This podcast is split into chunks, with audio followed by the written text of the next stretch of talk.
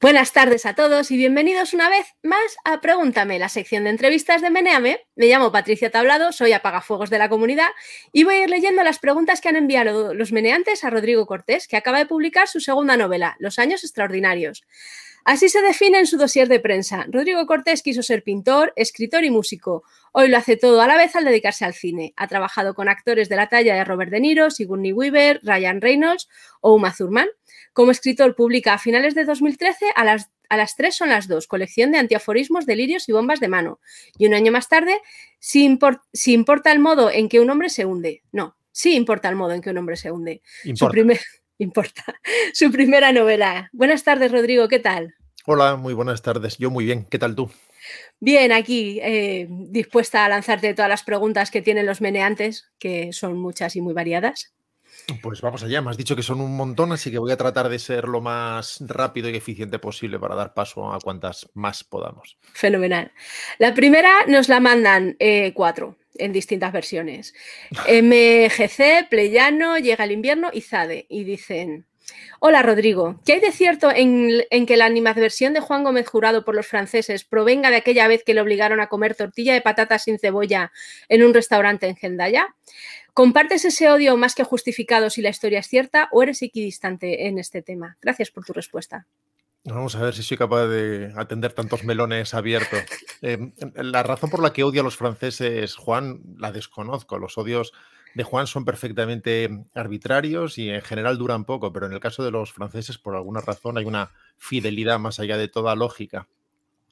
En cuanto a la tortilla, no sé si equidistancia es la palabra, es más bien que me da igual. no, no que me dé igual la tortilla, la tortilla me importa mucho, es muy importante la tortilla. Pero me da igual la polémica de la puta tortilla con cebolla o sin cebolla. Personalmente uh, uh. la suelo tomar sin cebolla y en mi casa se hacía sin cebolla. Y cuando alguien la hace con cebolla y está picadita y ni me entero, está bien. si está rica la tortilla, me gusta la tortilla. Lo que no me gusta es trozacos de cebolla y masticarlos. Perfecto. Pasamos a la siguiente pregunta que nos la manda Continuum ST. Hola Rodrigo, ¿para la broma has usado el relato original de Robert Arthur o la adaptación de Ibáñez Serrador o le darás otra vuelta de tuerca a la idea original? ¿Por qué crees que la ciencia ficción... Bueno, te las... No, no, no, por favor, por favor, adelante. Te las hago todas y luego ya vamos. ¿Por qué crees que la ciencia ficción funciona peor en España que el terror? ¿Quiénes son tus referentes, tus iconos en la dirección de cine? ¿Por qué crees que los guiones dan tantas vueltas por tantísimos despachos?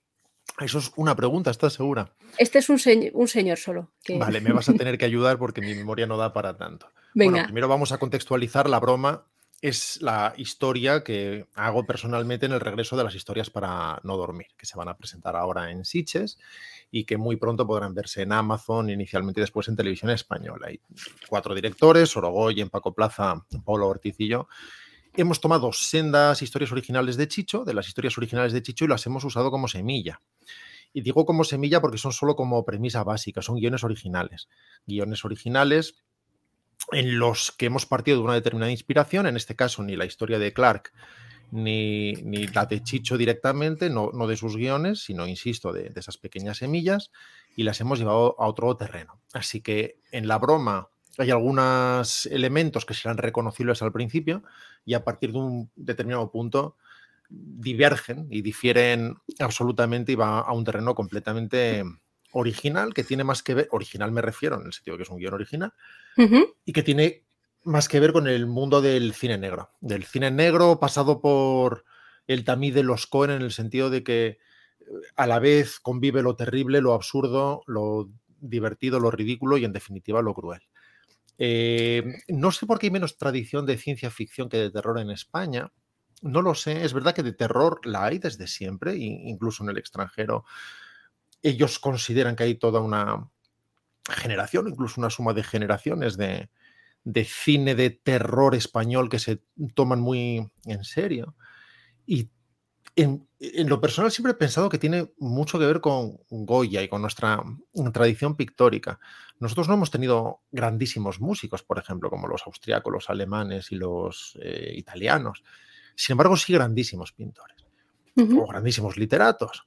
Y, y, la tradición pictórica, la de Goya es enormemente moderna, anticipa muchas cosas, atiende a los sueños de la razón de forma literal y del inconsciente y quizá podamos beber de todo eso tenga que ver con nuestro pueblo. La ciencia ficción es un género que me entusiasma personalmente, es el terreno de las ideas, el de los conceptos, el de las grandes especulaciones. Y es cierto que no hay la misma tradición, al menos en el mundo del cine, sí en el de la literatura de forma parcial, pero no de forma pasiva. La siguiente pregunta era... La siguiente pregunta es, ¿quiénes son tus referentes, tus iconos en la dirección de cine? Scorsese es mi dios, un pagano, eh, Orson Welles, Buster Keaton, eh, Hitchcock, eh, incluso directores que tienen poco que ver con lo que puede hacer o con estos primeros directores, como Eric Romer o como Fellini, en fin, serían Kubrick, serían muchísimos. Y la siguiente es, ¿por qué crees que los guiones dan tantas vueltas por tantísimos despachos? En general porque no se hacen, en general porque no llegan a ningún lado, dan muchas vueltas para no llegar a ningún lado. Lo normal con un guion es que no se haga. Eh, si dan más vueltas de la cuenta, generalmente no se harán, porque mm, un guion o llega directamente a la persona que pueda financiarlo o no, o si tiene intermediaciones y llega en un sobre de un desconocido, en el mundo real, eso lo normal es que no llegue a ningún sitio. Y luego a partir de un momento empieza a haber como demasiados cocineros a veces y entonces entre los financieros, las televisiones, los ejecutivos, forma parte de esas vueltas. Pero, pero si las da es que más o menos va avanzando. y si no, no da ni una. Vale. La siguiente nos la manda Fission Boy. Gracias por participar, Rodrigo. Eres inteligente, guapo, exitoso y además español. Joder, hasta dijiste tengo un Goya como una olla, delante de todo el país. Tal y como yo lo veo, tienes todos los ingredientes para caer mal en esta España nuestra. Y sin embargo, mi percepción, que también es subjetiva, es que caes de puta madre a casi todo el mundo. ¿Cómo lo haces? Eh, no caigo bien a todo, nadie cae bien a todo el mundo, yo tampoco. Es, imposible caer bien a todo, ni, ni Dani Rovira cae bien a todo el mundo. Eh, es más, si alguien cae bien a todo el mundo, a partir de ese mismo instante empieza a caer mal a un montón de gente. Así que te agradezco tus palabras a pesar de todo. Pasamos a la siguiente que la hace Barlac. Hola Rodrigo, mi pregunta es bastante personal. Es sobre tu relación con Juan Gómez Jurado, tu compañero en Todopoderosos y Aquí hay Dragones, y al que amo con locura a pesar de odiarle desde Cinemascopazo. Dado que yo pasé por un largo proceso de odio-amor hacia él, que poco a poco convirtió su prepotencia en una adorable expresión de su inseguridad y su pedantería en un increíblemente efectivo recurso cómico involuntario, pasando de ganas de darle un bofetón continuamente a ganas de abrazarle y tomarte cañas con él. Pregunta es, ¿Cuánto dura ese proceso en persona y cómo se aguanta hasta el final? Eso es una pregunta, eso es, terapia. Yo te escucho y paso a la siguiente. En, todo caso, el proceso con Juan es parecido en general. Cuando alguien, por ejemplo, escribe en Twitter, os estáis pasando muchísimo con Juan, no le dejéis hablar. Eso significa que acaba de llegar. Acaba de llegar al programa. Lo siguiente que suele escribir es poco le dais. Vale. Y, y, el tercer paso, que es el tuyo es el de qué bien, Juan, qué, majo, le odio. Y, tiene que ver con eso, con que su ausencia de gracia es, es prácticamente su mayor fortaleza cómic. Y, los otros tres, Javi, Arturo y yo, no sabríamos qué hacer sin Juan. Es el único verdaderamente imprescindible. Que sepas que esta la ha respondido Juan porque ya estuvo en un Pregúntame antes y se ha metido a ver las tuyas y esta la ha respondido él también. Directamente. Directa. Pero, o sea, su versión. Nosotros queremos la tuya, que hoy te entrevistamos no nos importa su versión. Su versión es irrelevante. Que se monte su Pregúntame. Si quiere. Si quiere. la siguiente nos la manda. El perro se llamaba Mis tetas. Gracias por participar, Rodrigo. Es un Gracias chiste. A ti. Una pregunta sobre el subtexto en la producción cultural. ¿Consideras necesario que el artista explique el subtexto en sus obras o prefieres que la interpretación la realicen los estudiosos de las mismas? Eh, bueno, el subtexto debería ser el subtexto. Si se explica pasa a ser un texto. Y por otro lado, cuando se explica tiene mucho que ver con explicar un chiste o, o con usar la ironía e inmediatamente aclararla el subtexto, para tener verdadera fuerza, tiene que ser un rumor de fondo que lo impregne todo, pero no convertir la peli o la novela o lo que sea en una mm, obra de tesis. el, lector o el espectador debe seguir lo que está sucediendo, amar o odiar a su personaje, preocuparse o interesarse por lo que le va a suceder, sentir afinidad o rechazo por su manera de mirar las cosas y todo lo demás que debe impregnarse. el autor tiene algo que decir, muchas de las decisiones, eh, debería dar siempre la oportunidad al receptor de que fuera quien uniera los puntos y de quien sumara. Entre otras cosas, porque si tú dices cinco, eso no resulta muy interesante. Y si tú dices dos y tres y el espectador al otro lado o el lector dice 5, ahí es cuando se produce la comunicación. Perfecto. La siguiente nos la manda Windows 95, Ari, Ariaca, madre de Dios, Airacoa y Lerafon. Buenísima Buried. O como, como, se diga. Pues buried en inglés y buried. Yo digo buried cuando hablo en castellano. Gracias. feel free. Una pregunta, se te echa de menos dirigiendo. ¿A qué se debe esta sequía? Y la siguiente pregunta, o sea, es de la misma. Quizá deba comentar si se debe a una mala selección, elaboración de guiones. Redlight pone en IMDB que es guion suyo, Blackwood no, a postproducción o a falta de sintonía con productoras y distribuidoras. Estas son cosas que nos dicen. Madre mía, las cabezas. ¿Cómo, se define cada cual? Eh, no, no hay tal sequía. No hay tal sequía. Eh, voy a presentar muy en breve eh, la broma de la que ya hemos hablado. Y de hecho, esta misma semana, si permaneces atento a tu canal, podrás atender a una sorpresa que seguramente desmoronará tus teorías, pero que a mí me hará la vida más fácil. Mejor. Pasamos a la siguiente que nos la manda Ampero Bonus. Hola y gracias por participar. ¿Con qué actor o actriz te ha sido más fácil trabajar? ¿Y el que te ha costado más? Saludos. Eh, no sé muy bien qué significa fácil o difícil. Em, a veces me, preguntan sobre alguien, ¿se ha dejado dirigir? Y suena como, como se ha dejado pegar. En realidad lo que es fácil es trabajar con los buenos. Y he tenido la fortuna de, de trabajar con gente muy, muy buena. Y, cuando trabajas con gente muy buena es siempre fácil, siempre es un regalo porque tú escribes algo o trabajas con un texto que no has escrito, eh, visualizas las cosas de determinada manera, pero todo eso tiene que tener verdadera emoción, tiene que tener verdad. Cualquier cosa que se diga, aunque sea un juego rápido de réplica y contrarréplicas, tiene que estar cargado de verdad. Y, y, solo un gran actor es capaz de dotar de verdad algo, hacer que suene como si respondiera al natural discurrir de sus pensamientos y situar en el centro de todo, en su corazón, una, un, sentido de, de la verdad emocional que solo hace crecer las cosas y que todo aquello que tú has imaginado mejore.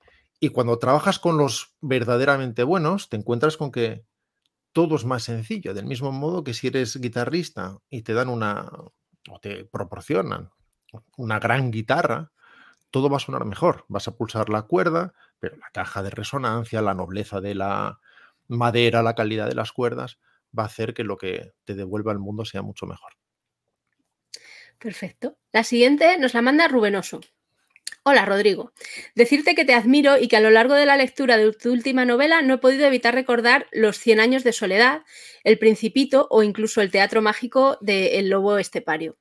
Flipé cuando escuché en un podcast que no habías leído la obra de, García Márquez, ya que me parece muy digna deudora de ese universo, aunque con unas pinceladas más castizas que lo que se puede encontrar en Macondo. Mi pregunta es, ¿te has ido inspirando en una varias novelas, incluso sin querer parecerte a ellas o evocarlas? ¿Con qué otras obras te han dicho que se parece tu última novela? Que la tenemos aquí en pantalla. Buf, em, no, no me he inspirado en nada de forma consciente y de forma directa. Y sin embargo, la cantidad de referencias que me han devuelto los, los la crítica, los lectores, es interminable. Desde los vanguardistas del humorismo del principio de siglo, Jardiel, eh, Tono Miura, a, la prosa exquisita de, de, Cunqueiro o, esa magia tan gallega, tan previa al realismo mágico de Fernández Flores también, además del propio Cunqueiro, evidentemente me han hablado mucho de García Márquez, ahora si quieres dedicamos 30 segundos a pedir perdón. Y, en fin, desde las crónicas de eh, Gurdjieff en su biografía alegórica de Encuentros con hombres notables, Kipling, Dahl, eh, Dickens, Maupassant, en fin, mm, todos, y evidentemente yo no estaba pensando en nada de eso porque no habría podido escribir una línea. Es, imposible partir de 150 referencias y empezar a, a trabajar, pero somos lo que comemos. En cuanto a, a 100 años de soledad, es una de esas lagunas que suceden cuando algo va a pasar y no pasa y parece que se le ha pasado el momento y algo ocupa su sitio. Como esas películas que vas a ver y no ves el día del estreno y entonces ya llega otra y antes de que te des cuenta eres el único que no ha visto no sé qué 20 años después. Eh, no, he visto Top Gun, no he visto Dirty Dancing, no he visto pelis que todo el mundo ha visto y, en fin, y que yo también debería haber visto ocho veces seguramente, aunque solo fuera en televisión.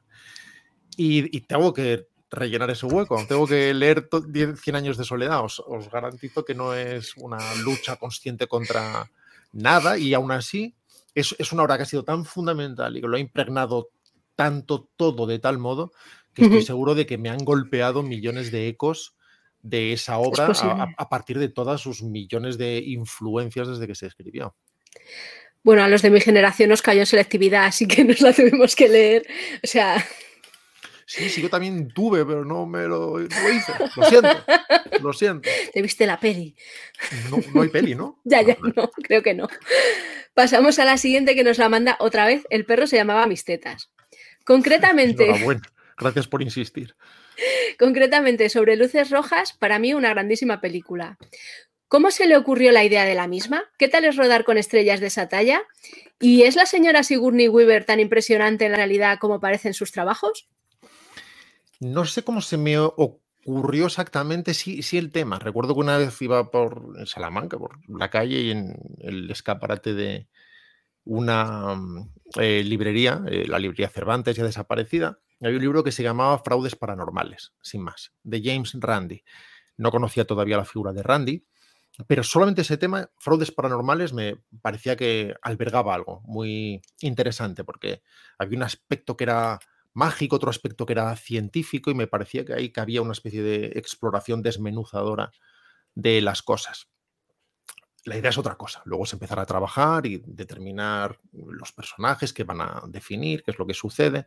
Eso es un trabajo de picar piedra como casi siempre y no sucede en un día.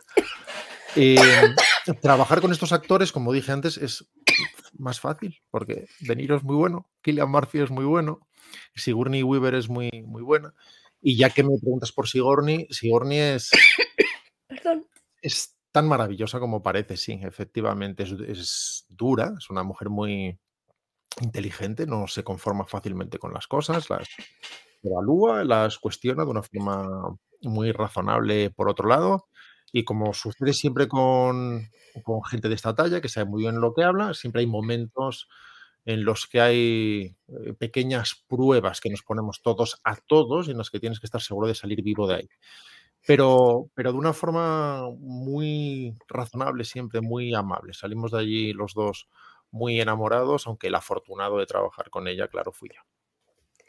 La siguiente pregunta nos la manda Vozker. Madre mía, perdón. Bueno, es un nombre de los. sí, es de los fáciles. Eh, dice, saludos, Rodrigo. Oye, ¿qué demonios ha pasado con Down a Dark Hole? ¿Por qué te ha salido tan regulera? desde el cariño te lo digo. Gracias.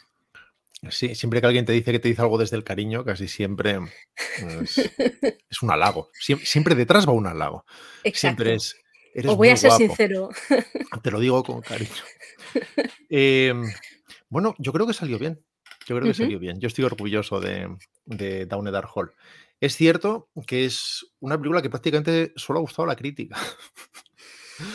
y, y en fin, Inicialmente tuvo muy buenas reacciones cuando se estrenó allí del New York Times y de Variety y de Hollywood Reporter, pero no, no, no ha sido así en general con el público. Es cierto. Tal vez es una peli que está en medio camino de, de varias cosas. Una película que se vende como algo que tiene que ver con, Crepúsculo, pero que trata de tomarse a los adolescentes de otra manera y y, darles algo mucho más sensorial y que tiene poco que ver con lo racional. Personalmente, creo que es una película que se entiende mucho mejor. Si, si, alguien quiere ver una película de sustos, seguramente se va a defraudar o si quiere ver una trama determinada, se va a encontrar con algo que tal vez se parezca a otras cosas y le resulte poco interesante. Así como cuando le dices una película de un tío dentro de una caja, es evidente que va a haber algo que no, que no ha visto. Pero creo que es una película que se expresa a través de las herramientas del cine.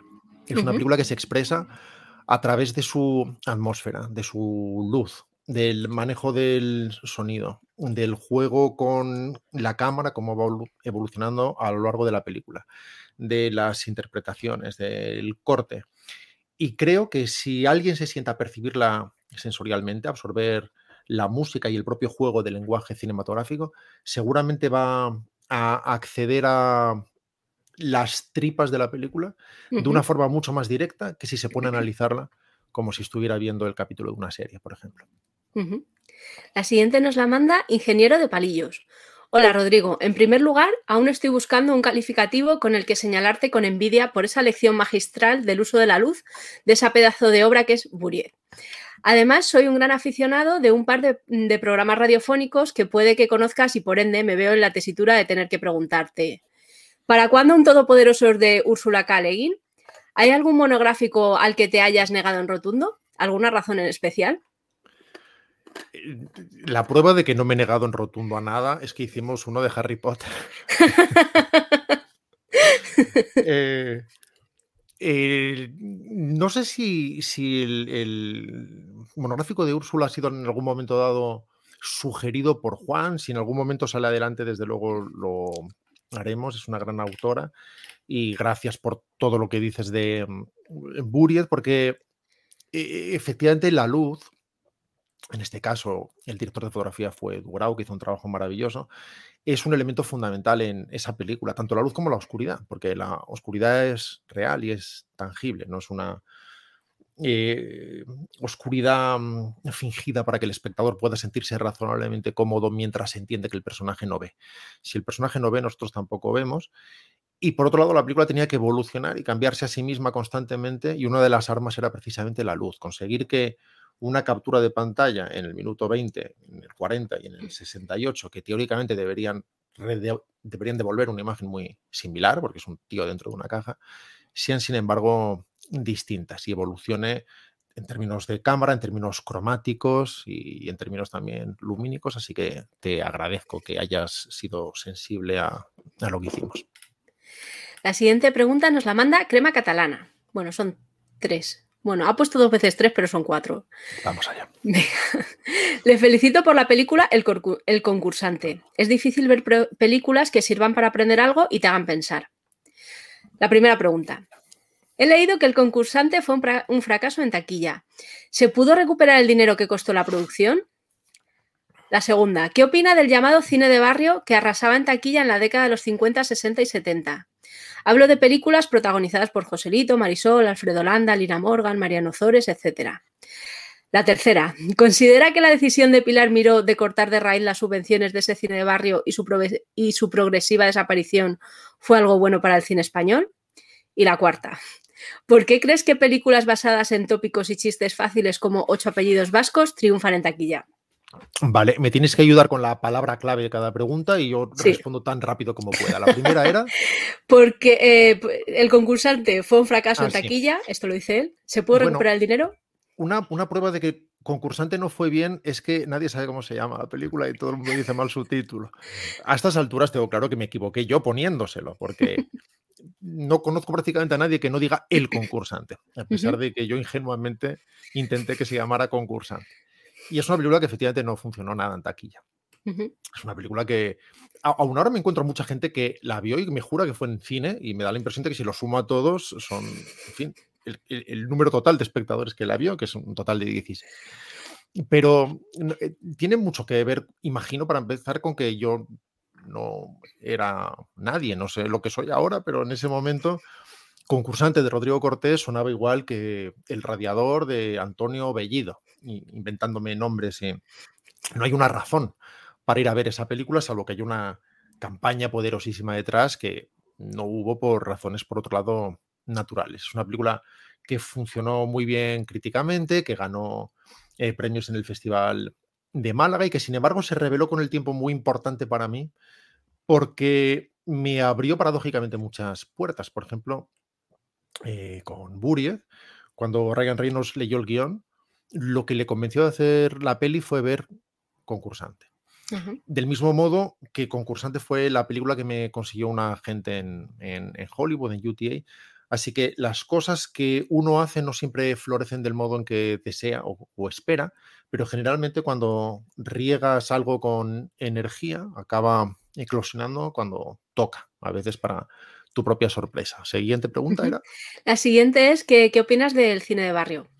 El cine de barrio no, opino nada porque depende. Eh, has mencionado varias películas, las hay maravillosas, las sé que son subproductos, las sé que son mediocres, pero es verdad que muchos de esos directores que has mencionado, de productos teóricamente industriales, como puede ser, por ejemplo, Luis Lucia, que hizo muchas de las películas de Marisol, son maravillosos realizadores, son, son grandes directores y si analizas muchas de esas películas ves que su trabajo con la cámara, su trabajo semántico, con la luz, la hora de, a la hora de manejar eh, la coreografía de elementos en el espacio, al, desarrollar incluso musicales, era de verdadera eh, sabiduría cinematográfica y verdadera profesionalidad.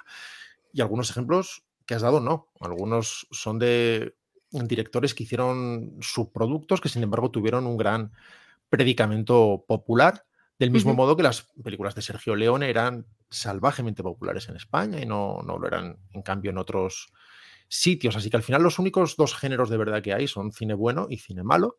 y, y, en el bueno hay ejemplos en el arte y ensayo más recalcitrante y excluyente y en el más popular integrador. Y de los malos también. Hay ejemplos en todos los extremos. La siguiente es, eh, ¿qué, opina, ¿qué opinas de la decisión de Pilar Miro de cortar de raíz las subvenciones de ese cine de barrio? Bueno, las decisiones de cualquier tipo siempre tienen efectos buenos y efectos malos inevitablemente. Y cada vez que se trata de corregir algo, se hace con algo que teóricamente corrige eso y que genera nuevos problemas, porque así es el mundo. El mundo no, no se puede solucionar, entre otras cosas, porque no es un problema. Así que efectivamente la decisión de Pilar Miró, por un lado, generó determinados efectos positivos. Por otro lado, generó también un tipo de cine muchas veces muy solipsista, muy cerrado en sí mismo, eh, progresivamente alejado del público, aunque esto es una generalización, porque también dio lugar a películas que ahora consideraríamos muy autorales y muy personales, que sin embargo tuvieron un gran predicamento popular. Así que no, no, tengo nada malo ni, ni, ni, particularmente bueno que decir de casi nada, por lo que te digo, porque la siguiente decisión que trataba de corregir según qué eh, aspectos de que la ley miró desveló, pues generó problemas nuevos que nadie había previsto y que ahora llegará otro a tratar de tapar solo para descubrir que ha tirado del amante y ha descubierto los pies. Vale, la siguiente yo creo que está bastante respondida, porque es ¿qué crees de las películas basadas en tópicos y chistes fáciles como ocho apellidos vascos? Bueno, yo las películas creo que las buenas son las buenas, eh, estén basadas en lo que estén basadas, estén basadas en Shakespeare o estén basadas en un chiste de andaluces. Eh, no, no, no es un problema, ni, ni su origen, ni no, no creo mucho en la alta cultura y en la baja cultura. Sí creo en los buenos resultados, nada más. Y cuando algo está verdaderamente bien y eh, respeta al espectador y le da aquello que le dice que le va a dar, pero además sin considerarlo tonto, eh, me parece muy bien. Y cuando no es así, pues también me parece muy bien, porque ¿qué más da? Pues hay tortilla para todos. Las películas que no son para mí, no son para mí y ya está. Vale, pues ya pasamos a la siguiente, que esta solo es una pregunta, así que corta. Nos la manda Moderdonia. Hola, gracias por tu tiempo. ¿Qué opinas sobre ir al cine a ver una peli en versión original y que te la metan doblada? Bueno, sobre el doblaje en general, no necesariamente sobre esta situación en particular. Vale, porque esta situación no se da. Si vas a ver una peli en versión original, te la ponen en versión original. Y si la vas a ver en versión original y te la ponen doblada, es que has mirado mal en internet. O te has metido en la sala que no era, que me ha pasado alguna vez. En cuanto al doblaje, no hay una solución definitiva para todo y hay múltiples formas de relacionarse con el doblaje. eh, para ser más directos y claros y menos ambiguos de inicio al menos, personalmente voy a ver cine en versión original. Por muchas razones, pero obviamente para poder ver no solamente la interpretación del actor, sino además para que el sonido sea el que es, porque te aseguro que cuando se mezcla una película se toman un montón de micro decisiones, que son millones, que generan un equilibrio determinado y una masa sonora que el oído recibe de determinado modo. Y en el doblaje no se puede respetar completamente ese trabajo original de sonido se trata de hacer. A veces desde la distribución se llama a todo esto mezcla de distribución, es una especie de remezcla de según qué aspectos. Se trata de ser lo más fiel al original posible, pero no, no hay forma de conseguirlo del todo. A la vez, obviamente, tiene sus propios problemas el subtitulado por muchas razones. No se puede recoger completamente el original, hay un trabajo de reducción, de adaptación de lo que sucede. Si conoces el idioma, estás más a salvo que si la película no es en ese idioma. Y si la película además tiene muchísimos planos, es muy picada de montaje, tiene un determinado trabajo de edición, el, juego de leer, aunque uno se va haciendo ducho en ello, hace perder determinados matices. No hay una solución. La solución es que conozcas todos los idiomas del mundo. Y a la vez hay una relación también emocional con el doblaje. Todos recordamos los doblajes originales de Lo que el viento se llevó, de Casablanca, eh, del Mago de Oz o, incluso las películas que vimos de Amblin en los 80 y hay una relación que es directa y que nos lleva a otro sitio. Así que no soy contrario al doblaje, en absoluto.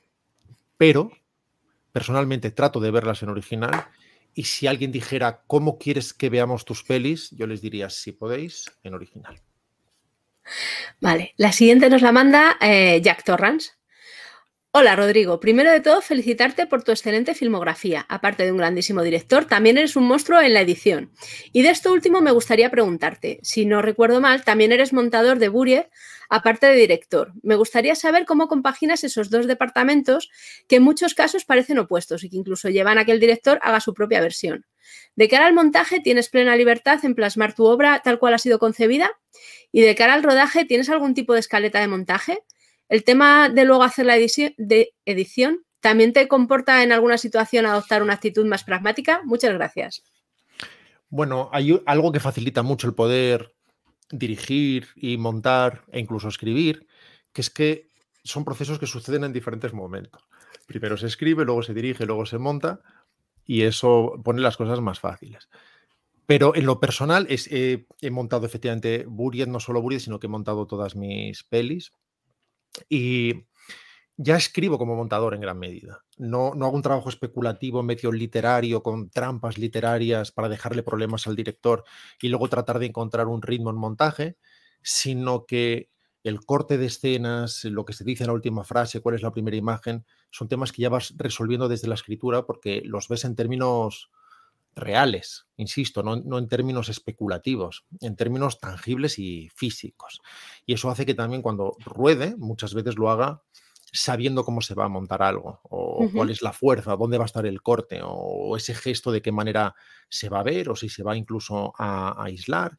Y alguien que no está satisfecho de algo que ha sucedido, a lo mejor le puedo decir, no, no, lo que necesito de aquí es hasta que levantas el brazo, por lo tanto está maravilloso, no te preocupes, lo tenemos, vamos, vamos adelante.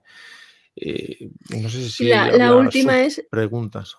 Mm, el tema de luego hacer la edición también te comporta alguna situación de adoptar actitud más pragmática. Está respondida también. Bueno, sobre todo que es otra gorra, es decir, cuando diriges te olvidas del guionista, seas tú o no seas tú, porque tienes que resolver problemas muy concretos y si algo no funciona, no funciona, no, no puedes eh, intelectualizarlo, tienes que conseguir que funcione.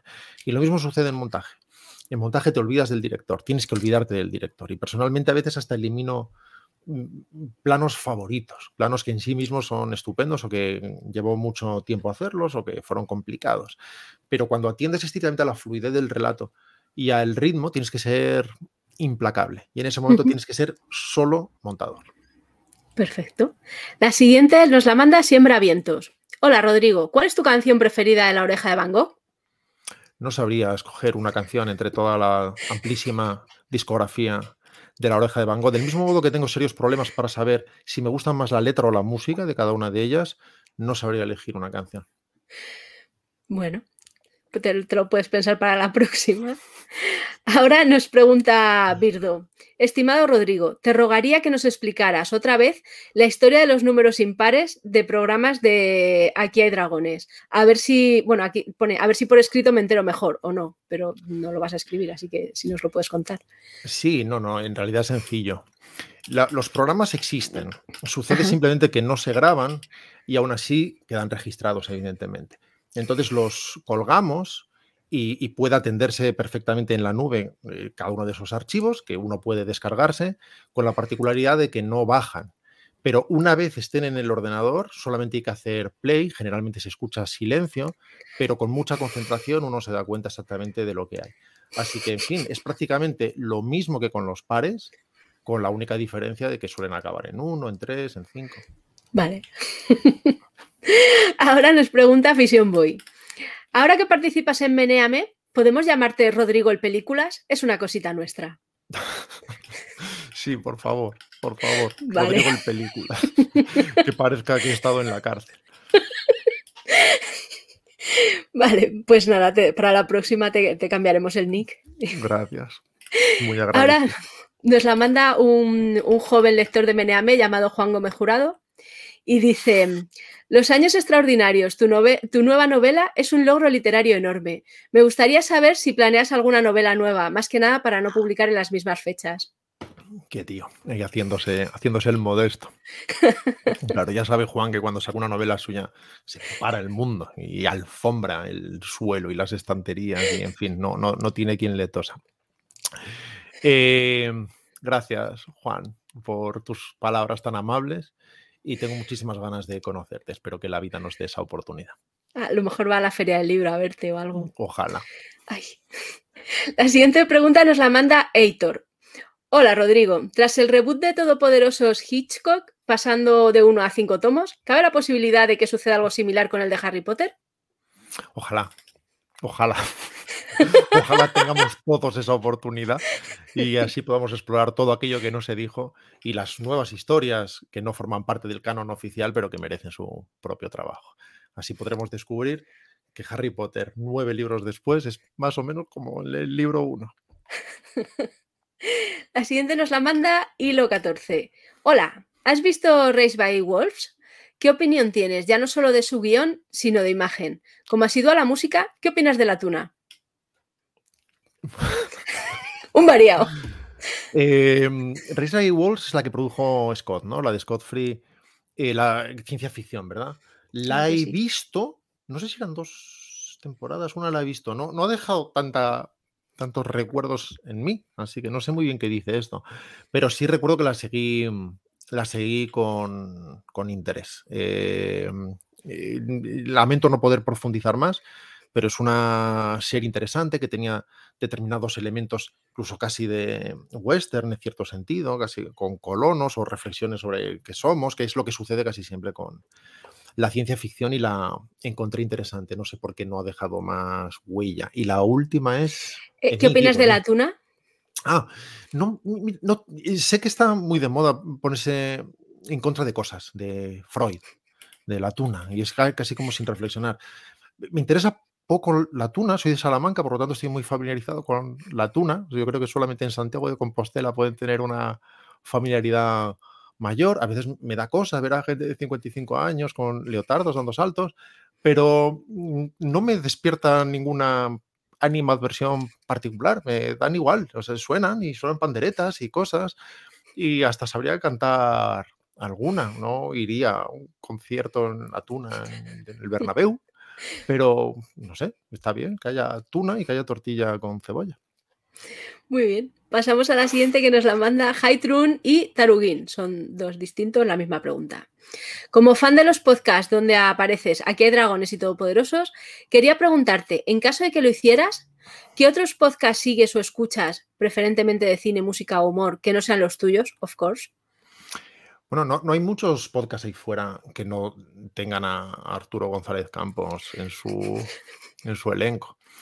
Y escucho varios podcasts, escucho mm, a veces Campamento Krypton, escucho a veces el Descampado, escucho eh, La Brújula, por ejemplo. en fin, no sabría decirte ahora, pero no sabría decirte ahora todos, quiero decir. El de Marcos Vázquez, por ejemplo.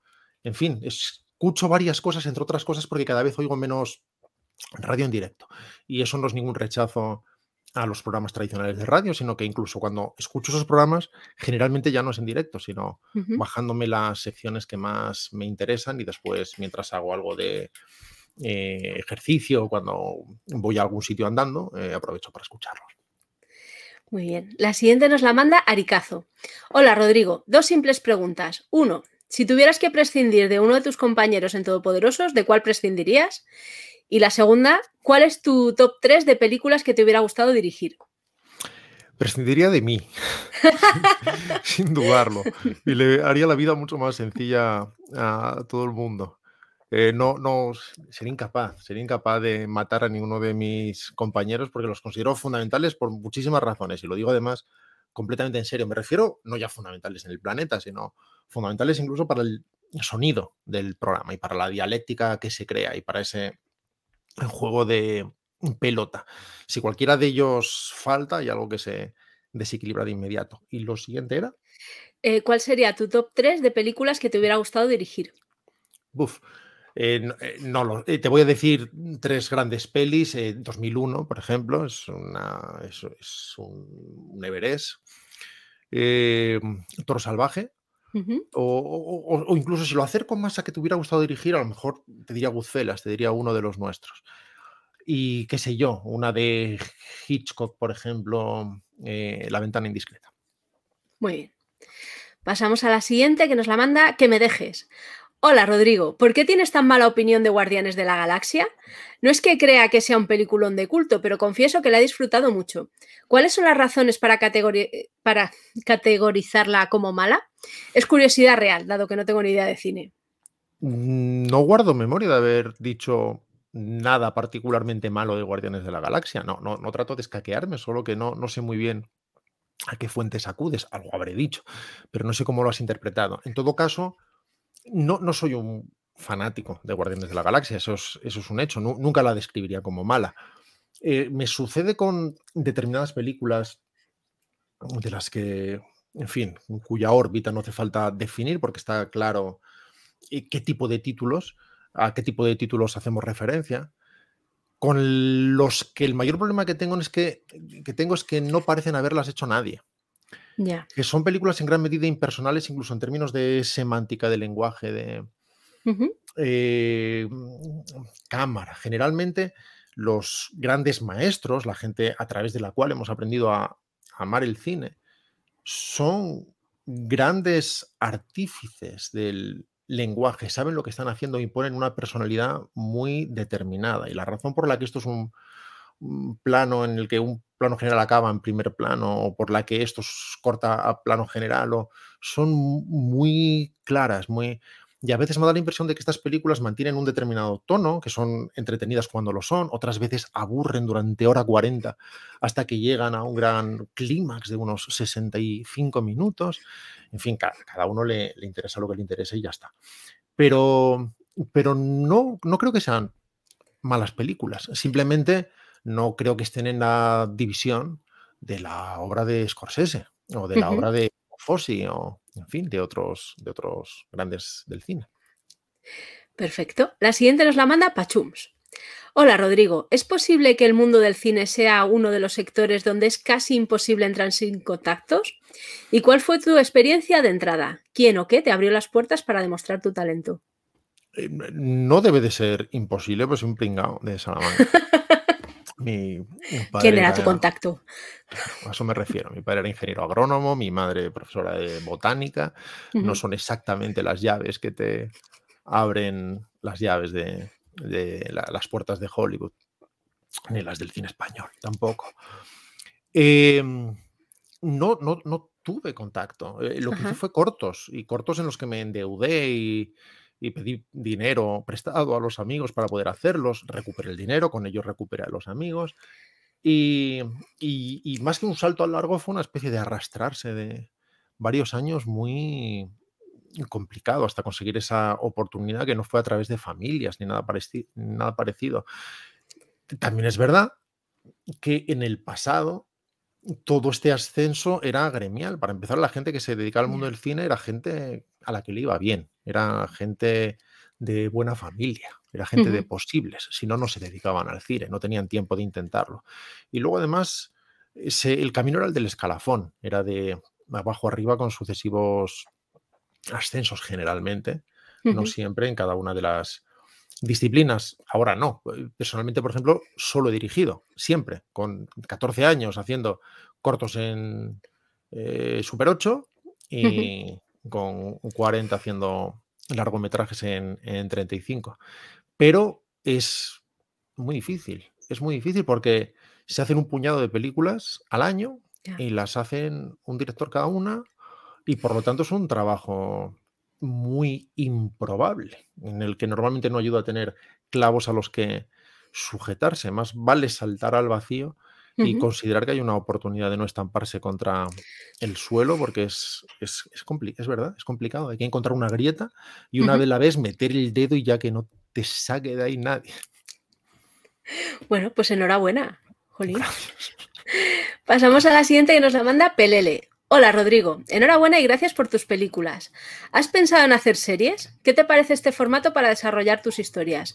Me encantaría ver algo tipo Cuentos Asombrosos o de Twilight Zone con, directores españoles, Vigalondo, de la Iglesia, Feses, Sánchez Arevalo, Cortés. ¿Espero sentado? No, esperas a Sitches y luego a Amazon porque vuelven las nuevas historias para no dormir y eso es, es el tipo de directores que te vas, que te vas a encontrar.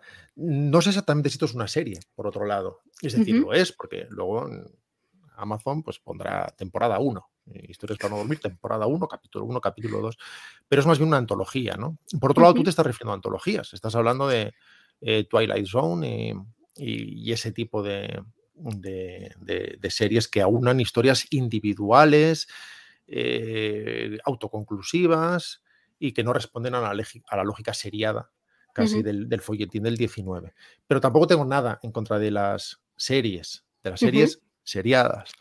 Eh, suceden en un rectángulo. Eh, para mí no tiene nada que ver con si dura dos horas o si dura ocho, sino con qué grado de control sobre tu material tienes. Estás haciendo exactamente lo que quieres hacer, estás pudiendo expresar aquello que quieres expresar con contundencia eh, tienes que limitarte a hacer aquello que parece dar más garantías y dejar más cómodo a según quién, o puedes experimentar, puedes intentar determinadas cosas y asegurarte de que lo, has, de que, lo que has hecho lo has hecho tú. En ese sentido, me interesaría más una miniserie de la que pudiera ocuparme de principio a fin que no hacer el episodio séptimo de la cuarta temporada de lo que se te ocurra.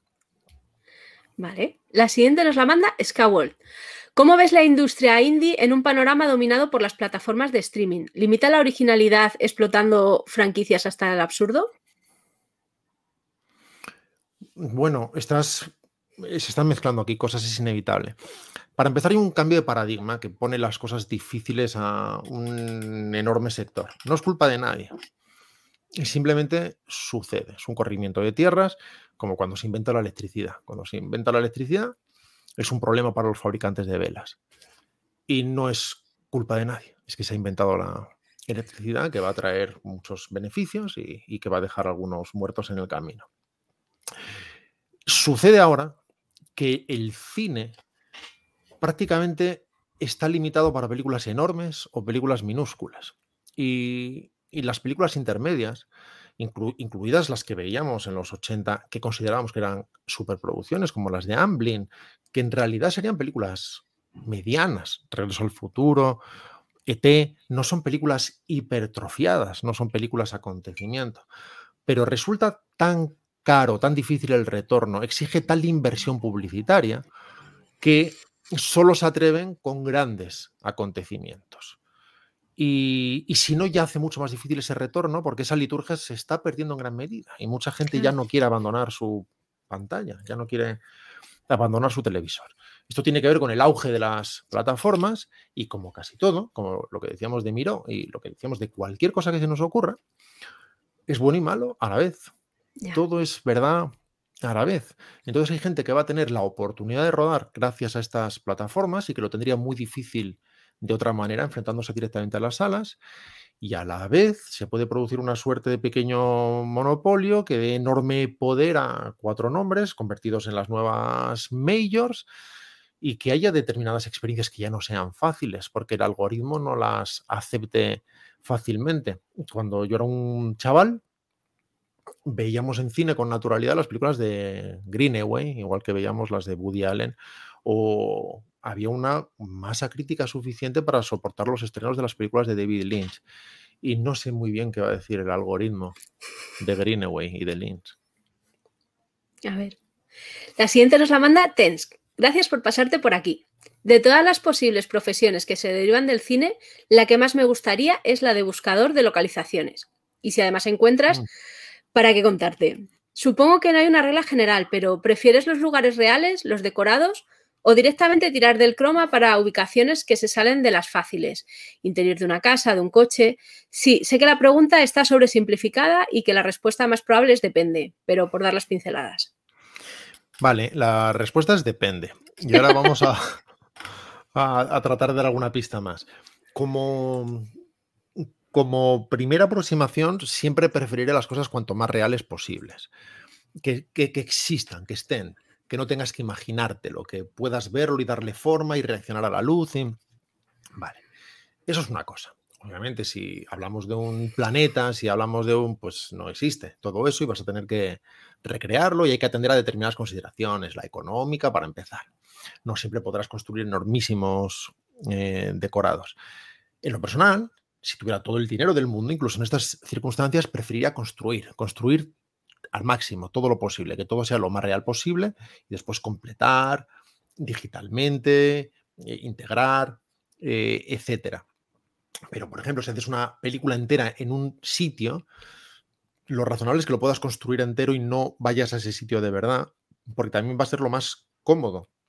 Para ti vas a tener control de la luz, vas a tener control de horarios, no vas a tener que ceñirte a los horarios de nadie, vas a poder controlar el sonido.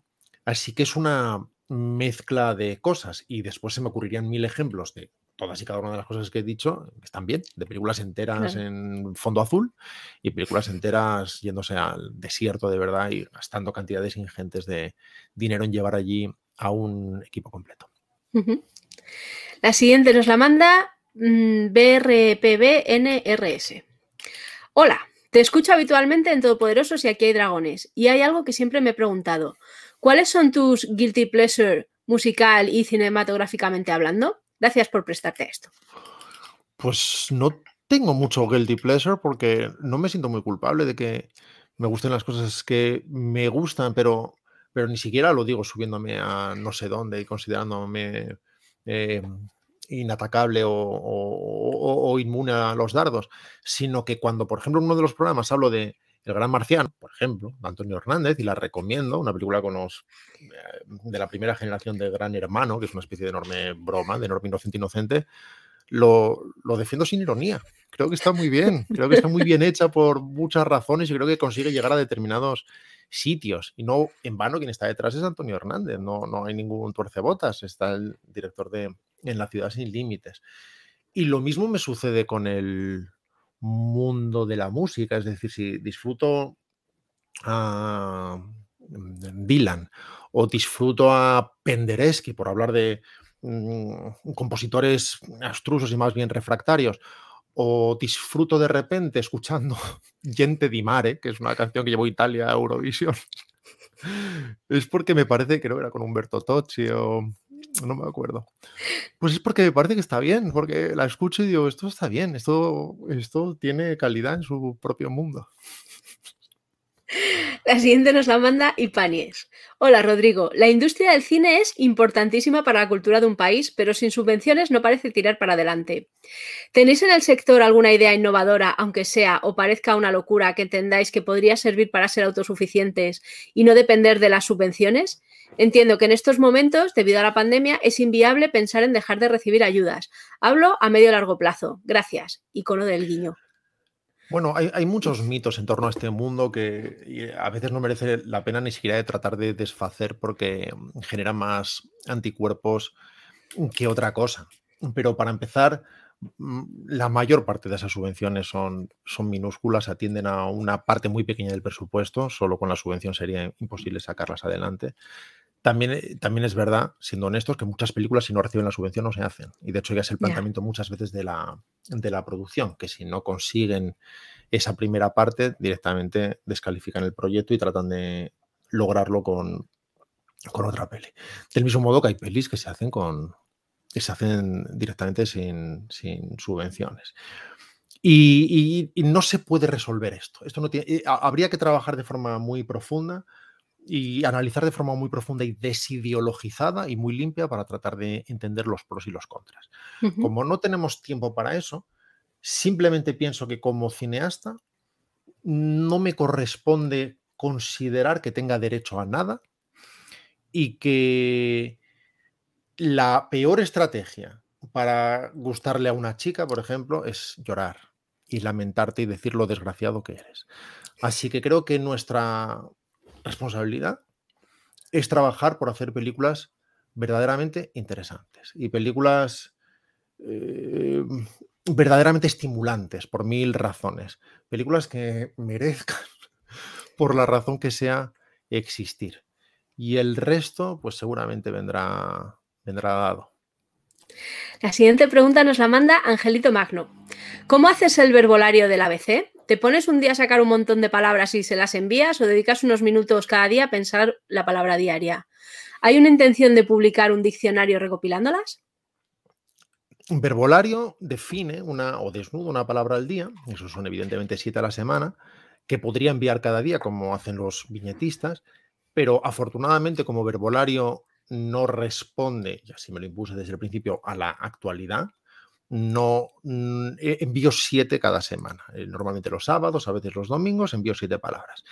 Y no genero siete definiciones y esas las mando, sino que suelo tener un colchón de un mínimo de 70, entre 70 y 100 palabras ya definidas en diferentes estados algunas perfectamente solidificadas, algunas son ideas en progreso, y de esa manera, cuando selecciono las siete de la semana, puedo asegurarme de que son siete buenas definiciones, no definiciones de urgencia que me parecen buena idea hoy y no tanto mañana cuando se publiquen y que me hagan pensar en qué estabas pensando. Son definiciones en general por las que ya he pasado varias veces y ya han pasado ese test personal. Y, y cuando hago cada una de ellas depende. A veces es por algo que surge de forma medio sobrevenida, algo que imaginas cuando escuchas una réplica y dices podría darle la vuelta a esto y cambiar estos términos y convertirlo en algo. En fin, las fuentes de inspiración son muy distintas, entre otras cosas porque la propia vocación de cada una de las palabras es muy distinta. las hay más humorísticas, las hay más poéticas, más filosóficas, más prescindibles. La siguiente nos la manda Maño. Hola, Rodrigo. Hay algo que...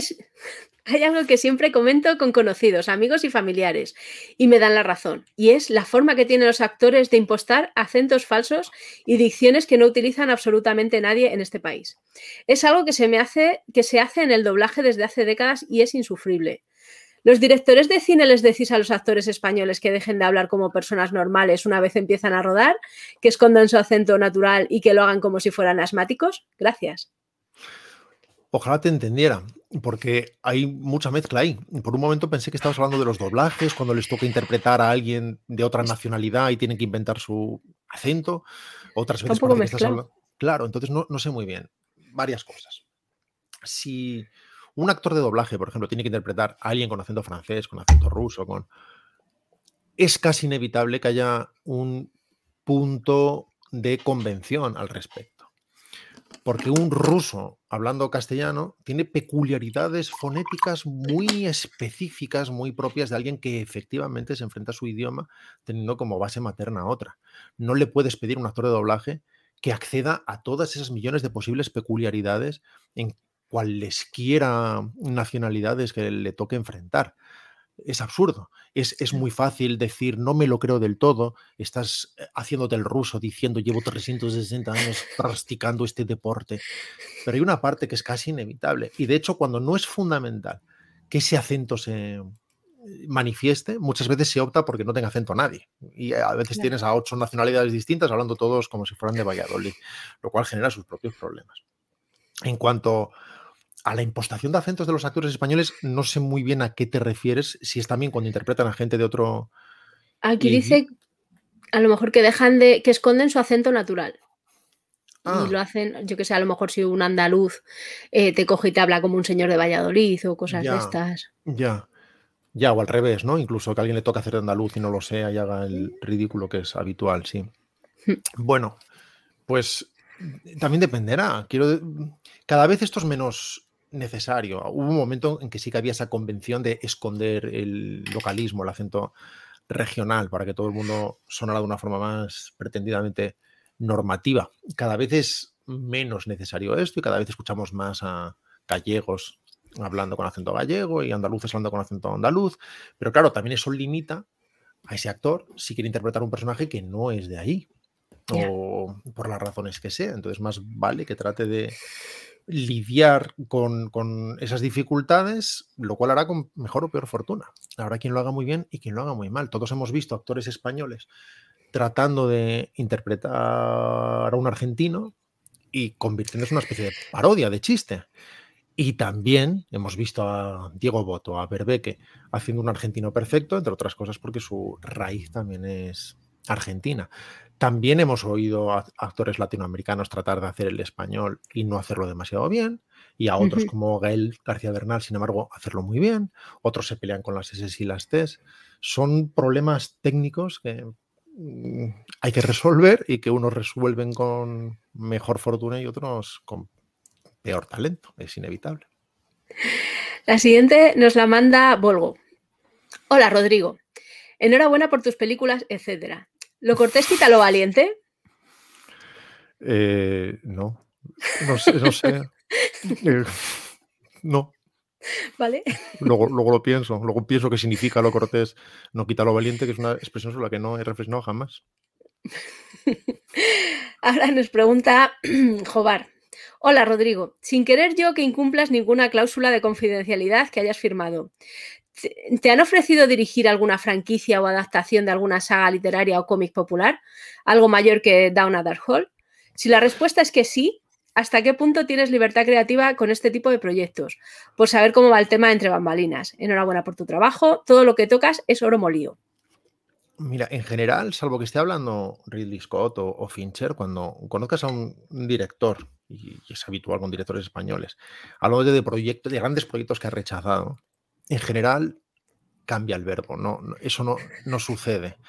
Em, a veces hay directores que son tanteados para interesarse por algo en una lista determinada en la que después entra una suerte de casi competencia para tratar de llegar a una terna final y alguien dirige.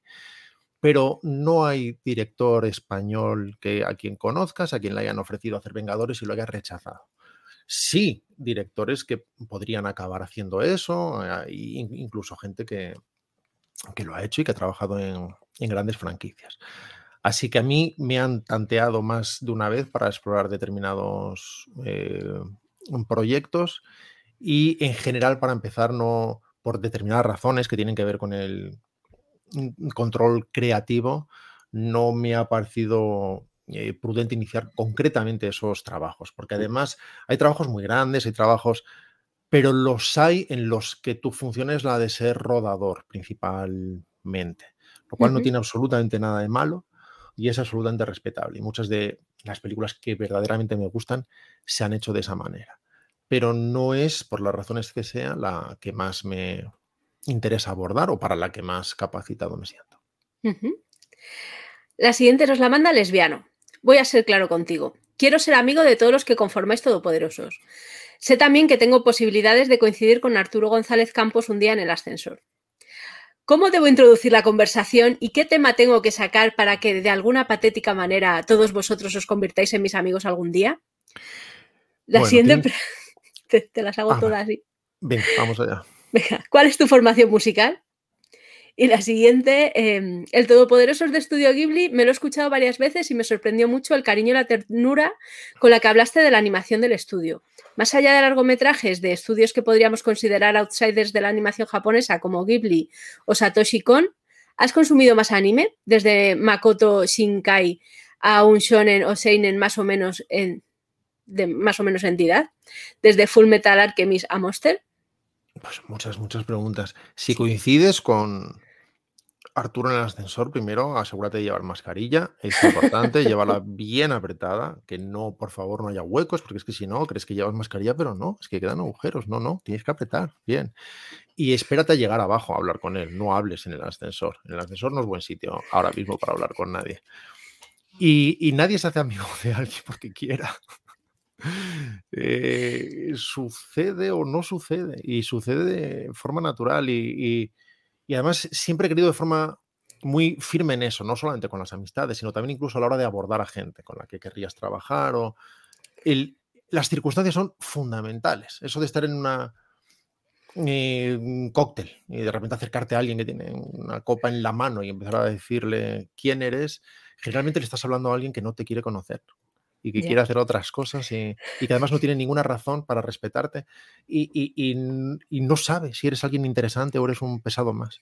Así que en general más vale que las circunstancias sean las adecuadas para que el otro quiera escucharte o para que tú quieras escuchar a alguien. Así que ojalá te hagas amigo de alguien y ojalá sea Juan. Y la siguiente pregunta era... ¿Cuál es tu formación musical? Estudié, eh, estudié en el conservatorio, estudié todos los años de, a solfeo, estudié muchos años de piano, los dos años de coral preceptivos y, en fin, con esas nociones teóricas. Cuando digo teóricas, no porque sean nociones teóricas, sino porque son nociones que en teoría tienes de, armonía, etc. Pero nada de eso te convierte en músico, te lo puedo garantizar. Normalmente cuando alguien va al conservatorio es porque quiere su madre y entonces estás rodeado de gente cuya madre quiere que esté ahí. Y, luego ser músico es otra cosa. Y muchas veces no están en el conservatorio, están haciendo cosas en su casa con lo que sea porque lo transforman en música porque esa es su vocación. Así que esa es mi formación, pero es una de las razones por las que nunca me definiría a mí mismo como músico. Y en cuanto al anime y a la Ghibli y, en fin, es muy difícil hablar de Miyazaki de una forma que no sea no solo devocional, sino con profundo agradecimiento por su forma de respetarte como espectador y de sumergirse en un mundo personal, modelarlo con un mimo y con un amor profundísimo por aquello que hace y por el arte de narrar y de expresar cosas a través de su narración y además considerar que al otro lado no tiene a nadie que sea estúpido y a quien haya que tratar con paternalismo ni con condescendencia.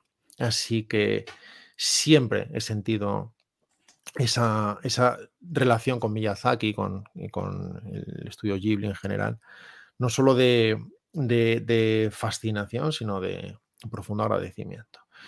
Y me interesa mucho el anime, eh, los autores que has mencionado, autores que no has mencionado, los hay, como sabes, de calidades muy diversas, pero en el terreno de las puras ideas hay cosas que desde un par de décadas para acá están sucediendo en Oriente, creo.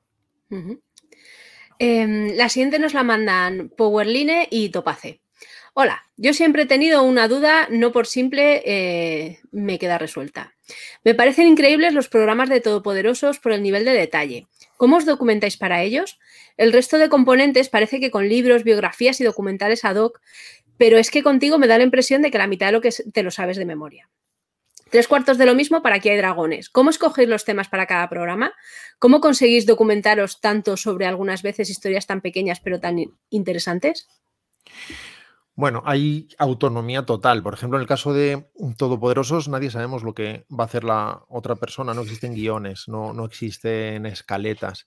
Nos sentamos, eh, Arturo grita, y a partir de ahí uno habla, otro contesta y ya está. Ya empieza el partido y nadie sabe muy bien qué va a pasar, pero algo pasa y a las dos horas nos sacan una señal lumínica. Eh, cada uno se lo eh, prepara a su manera. Obviamente, el que hace un trabajo más profundo de documentación es sin duda Javi, que es el que generalmente no solamente ve todas las películas del realizador en cuestión, sino todos aquellos que podrían haberlo influido y sus alumnos dedican muchísimo tiempo a todo esto, lee todo lo legible, eh, normalmente se meten bibliotecas extrañas para poder sacar incunables que le permitan dar opiniones determinadas y los demás nos lo tomamos menos en serio quizá. y, y es verdad que curiosamente, en caso personal, ya que estás preguntándome a mí, tengo que trabajarme más, paradójicamente, los dragones que todopoderosos. Eh, todopoderosos en general. Hablamos de temas que me interesan y sobre los que sé algo, me sentiré, me sentiría un completo farsante si estuviera hablando de algo de lo que he oído hablar por primera vez tres días antes, metiéndome un poco en la red. Evidentemente, luego tienes que asentar una serie de cosas, eh, fechas, órdenes. Aunque, en fin, navegamos de una forma tan poco sistemática que no siempre es obligatorio. Y en el caso de los dragones hay que prepararlo más porque tiene que responder a una escaleta un poco más pautada, eh, cortes de música que tienes que seleccionar previamente y, en fin, exige algo más de sistematización. Y en cuanto a cómo los elegimos, cada uno como quiera. nadie sabe de qué va a hablar el otro ni cuáles son sus afinidades. Solo sabemos que el verdaderamente documentado va a ser Javi y el resto es una incertidumbre. La siguiente pregunta nos la manda ese pibe. ¿Por qué el cine español es tan tan diferente del que se hace en Hollywood? ¿Y por qué nunca hacéis cine de acción o cine de aventuras o incluso de ciencia ficción? Me refiero a que tengo la sensación de que los productores españoles solo hacéis cine para gente normal con temáticas del mundo real. Sí, eh, en general casi todos los directores españoles tienen acceso a presupuestos de 200 millones y, lo, rechazan. Lo rechazan porque no, se sienten cómodos con, eso. Eh, y es una de las razones quizá por las que el cine español no se parece, como tú muy bien dices, al de Hollywood, que es algo que le pasa también al cine belga, y que le pasa también al cine argentino y a otros.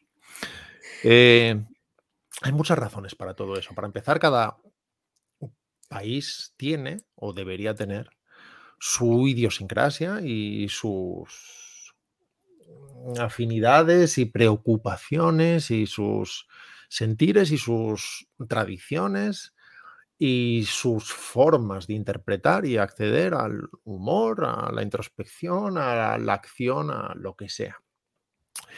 E incluso cuando hablamos del cine de Hollywood, además, no estamos hablando de las grandes películas de grandes estudios, porque hay muchas películas estadounidenses que son muy pequeñas, que son muy íntimas, que se hacen como se puede, en las que también hay alguien empujando a alguien con el carrito de la compra. Eso también sucede ahí como sucede en todas partes. Pero las grandes películas, las películas de gran aparato de Hollywood, no son propiamente películas estadounidenses, son películas de Hollywood, de estudio. Y de hecho, siempre han trabajado con directores de todas partes, que pueden ser, mm, pueden ser alemanes o austríacos o checos, y actualmente sucede en cierta medida. Pero son películas muy caras, diseñadas para gustar a muchísima gente. Y entonces tienen que seguir determinados códigos. Para empezar, tienen que ser más grandes que la vida, porque tienen que dar una razón para ir a ver algo que no te sucede generalmente lo cual exige unos medios que solo son posibles cuando el mercado potencial es así de global, no cuando te estás dirigiendo a unos cuantos millones. Y en España, si alguien hiciera una película de 70 millones, porque los tuviera y fuera millonario y quisiera tirarlos, no los podría rentabilizar jamás porque no lo absorbe el mercado. Eso solo es posible cuando el mercado es el planeta. No hay una respuesta para tu pregunta, sino unas 150 respuestas todas concatenadas y que son todas verdad a la vez. La siguiente nos la manda Foreskin. Flipo contigo, haces todo bien, pero con los amigos solemos comentar que en lo que más destacas es el humor. ¿Estás de acuerdo? Lo cierto es que no soy de risa fácil y contigo en los podcasts me parto. Me parece, me pareces el más ocurrente de los cuatro con diferencia, que ya es decir. Por cierto, os echo muchísimo de menos. Afectáis muy positivamente a mi estado de ánimo. Gracias. Gracias. Cuando alguien te dice que haces todo bien, suele ser porque lo que haces mal, procuras no hacerlo en público nada más. Entonces generas la sensación de que las cosas que haces son razonablemente defendibles y son solventes. Eh, eh, lo, que me dices, claro, estoy hablando de, Javier Cansado a mi al lado. Es una leyenda absoluta del humor por mil razones, a quien admiro profundamente y cuando yo era un crío y empezaba a hacer cosas en cafés teatro, incluso copiaba los números de Famino y Cansado. Para mí, estar trabajando con Javi es una maravilla difícil de definir. Y Arturo González Campos es, bueno, en fin, todo el mundo lo conoce, cuál es su velocidad, cuál es su rapidez, no solamente su generosidad, sino que es un profesional de la comedia, de, hacer reír. ¿Y qué te voy a decir de Juan? esa leyenda, esa leyenda del humor inalcanzable prácticamente para nadie, con ese sentido del timing que aúna el humor físico, que sabe concitar perfectamente, a la par que la brillante de su réplica siempre sagaz y brillante y acerada. En fin, Juan es inalcanzable para todos nosotros. Así que si te ahoras, te lo agradezco mucho. A Arturo le gusta decir que lo que yo hago en los programas son easter eggs. Dice que es como lanzar comentarios que no se oyen y que se oyen luego. Muchas veces ni ellos se enteran. y luego escuchan las grabaciones y dicen, ¡eh! Así que imagino que ese es mi papel, claro, cuando estás con Javi no, no puedes pegar codazo. Porque además Javi tiene esa capacidad de decir algo que es desde un ángulo único que nadie más en el planeta podría abordar y que podría dar significado. Así que tú buscas tu hueco. Y cuando aparece, lo coges así con el tenedor y te vuelves y te vuelves a y te mueves lo menos posible. Pero por lo visto unos cuantos de vosotros cuando escucháis después del programa escucháis los easter eggs. vale, la siguiente pregunta es, es de Blanjayo y dice, hola Rodrigo, ¿para cuándo un todopoderoso es de Alfred Hitchcock, icono del troll? Va siendo hora, va siendo hora, porque hay trabajos menores, cortometrajes, trabajos de propaganda de guerra, proyectos jamás realizados, los, su capacidad como dibujante, que no han sido analizados profundamente. Dejaremos pasar un tiempo, tal vez 15 días, tres semanas, y seguiremos con esta figura tan demandada por el público. La siguiente nos la manda Autonomator o Autonomator. Hola, Rodrigo, muchas gracias por participar. ¿16 novenos o anamórfico? Gracias. Personalmente anamórfico siempre. Y de hecho, 16 novenos es el formato que probablemente menos me interesa. Para los menos versados en el asunto se refiere a las proporciones de pantalla. Un formato mm, con el que nació prácticamente el cine, desde el cine mudo hasta ahora, que tiende más al cuadrado, por decirlo así. El que más impuso fue el formato Academy, que no es exactamente cuadrado, pero se parece más al cuadrado para combatir todo esto, precisamente, el cine creo, no nos vamos a meter en complejidades técnicas, pero con unas lentes anamórficas que apretaban la imagen y luego la descomprimían, el formato panorámico, con muy diferentes nombres dependiendo del fabricante y dependiendo de su ratio, de, su distribución. Actualmente el, anamórfico, la, la, imagen expandida panorámica más común sería el 239.1, es decir, 239 de ancho por uno de alto que no cabría en los televisores, esa es la razón por la que muchas veces vemos bandas negras arriba y abajo, y 16 novenos es el formato habitual de los televisores actuales. Es rectángulo, no tiende al cuadrado, pero no es tan ancho como el anamórfico. Y personalmente creo que el 239.1, el panorámico, y el cuadrado de toda la vida, eh, lo que las televisoras antiguas era 4 tercios, antiguas de anteayer, pero bueno, 4 eh, por 3, eh, tienen una personalidad más con más carácter que el 16 novenos que se queda a veces ni aquí ni allá. Aún así se han hecho películas estupendas en ese formato. Por ejemplo, el, el 1.85.1 se parece bastante al 16 novenos, está muy cercano, y es el que usa habitualmente Spielberg y en el que se rodó ET, así que no hay nada que decir en, contra de él. Pero personalmente siempre he rodado en 2.39.1 y trato de hacerlo, incluso ahora que he hecho la broma para historias para no dormir, para plataformas, aún así lo he rodado en formato 239.1 cinematográfico.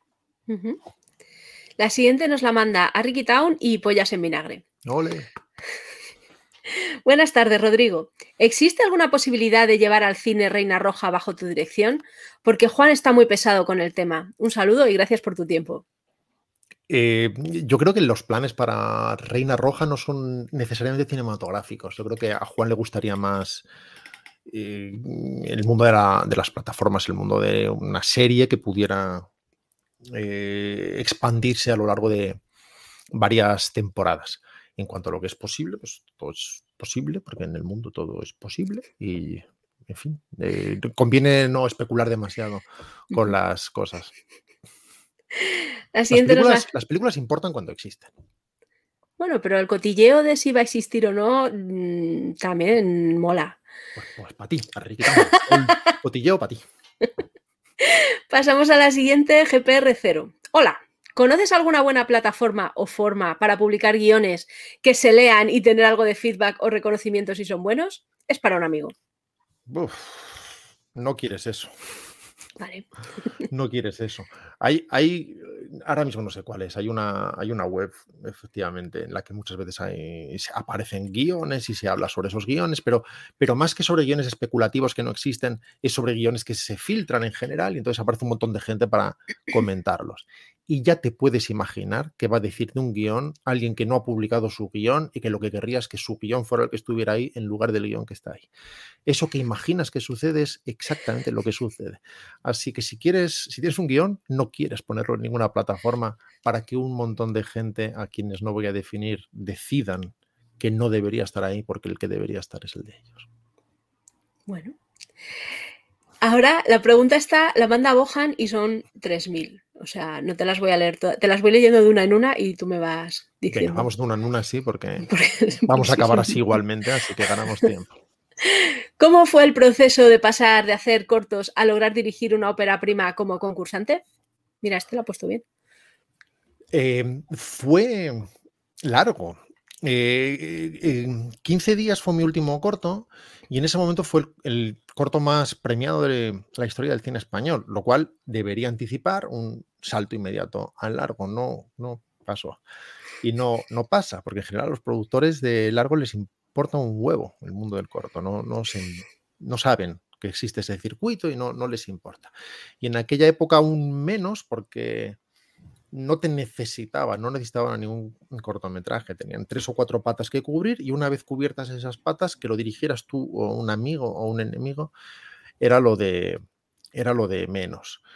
Eh, a mí me ayudó mucho, sin embargo, haber hecho 15 días para poder explicar concursante de alguna manera, porque era una película que daba saltos en el tiempo constantes, estaba rodada en multiformato, en 16 milímetros, diferentes formatos además, eh, entrevistas callejeras, había color blanco y negro, mm, había cosas que se vertebraban a, través de fotos fijas que contaban una de las secuencias, entonces el haber hecho esa locura previa que era 15 días ayudaba a contar que era posible, pero lo más difícil es hacer la primera. Es lo más difícil, siempre, la primera. Hay gente que le gusta decir que no, que es la segunda, cuando no es cierto. Incluso hay gente que no lo ha hecho muy bien y no le ha ido muy bien y sin embargo siguen haciendo por alguna razón, porque si era una especie de inercia, es como que ya se está al otro lado. No es ninguna garantía ningún sentido, pero de verdad lo difícil es la primera. La siguiente pregunta es, ¿en qué momento decides apostar por tu profesión y sobre todo, en qué momento te das cuenta de que lo has logrado finalmente? No hay una caída del caballo camino de Damasco. Y, sobre todo, no, si apuestas por tu profesión, es que ya perteneces a la profesión. Eh, pero, pero el querer dirigir, supongo que es una cosa que sucede de forma gradual. Al principio ni lo contemplas como posibilidad, porque es como ser piloto de Fórmula 1 o astronauta. Es decir, los hay, pero no hay un camino para llegar ahí. Y, sin embargo recuerdo que cuando ya la cosa empezó como a bullir y tengo que hacer algo, tengo que hacer algo, tengo que hacer algo, fue una vez saliendo, pudo ser con otra película, pero sucedió ahí la cristalización, viendo un pe llamado Wanda. Y con mi amigo Oscar fue, tío, tenemos que robarle la cámara a tu tío de Super 8 y vamos a hacer algo los fines de semana. Y así es como fue. Y, y el momento en que supe que, entre comillas, lo había logrado, en realidad imagino que es con la primera peli, que es como, mira, está, se estrena. Hay gente haciendo, bueno, cola no, nadie hizo cola. Hay gente en esa taquilla, o hay gente en Málaga, ahí sí hicieron cola. Hay gente ahí que va a ver eso y sucede a la vez y lo están viendo unos cuantos cientos de personas a la vez. Y hay algo que sí que sientes que se ha logrado en un sentido, porque cuando haces cortos, incluso si les va muy bien, y yo tuve la fortuna de que a los míos les fuera muy bien, en los festivales, parece que el único objetivo es el ganar un premio o no, porque es eh, eh, no hay otro circuito para los cortos, nadie accede a los cortos, nadie ve cortos. Así que cuando vas haciendo la vuelta ciclista a España de etapa en etapa, eh, por diferentes ciudades de España, al final la cosa es si consigues un premio o no consigues un premio. Y cuando haces tu peli ya no. Es como que ya eso existe, ya existe. Ya lo va a ver un montón de gente, no tienes que ganar, ni tienes que perder, ni tienes que competir contra nadie, sino que es una peli que está ahí en el cine como las que ves tú y que alguien incluso comprará y tendrá en su estantería algún día. La siguiente pregunta es, ¿has tenido que buscar financiación personalmente en alguna ocasión? Sí, sí, además eh, hay, una parte de esto que es así, incluso con, mis primeras pelis, incluso con Buriet, de involucración muy personal, eh, en la que tienes que hablar con los financieros. O, hay una parte que es fundamental siempre, muchas veces con los actores, y sobre todo cuando trabajas con actores de determinada talla. Y hay una parte que tiene que ver con una conversación de vamos a salir todos de aquí convencidos de que esto nos apetece a todos y de que esto tiene algún sentido. Tú no estás en casa y un día te dicen está financiada la película, empezamos el jueves. No pasa eso. La siguiente pregunta es, te conocemos como director, pero has trabajado en diferentes departamentos. ¿En cuál te lo pasas mejor? Me lo paso bien en todos, pero reportan placeres inmediatos distintos. Disfruto mucho escribiendo, por ejemplo, también porque es un acto Mm, solitario y en el que las cosas se elevan ante tus ojos sin mayor presión. Disfruto en rodaje y sufro mucho en rodaje.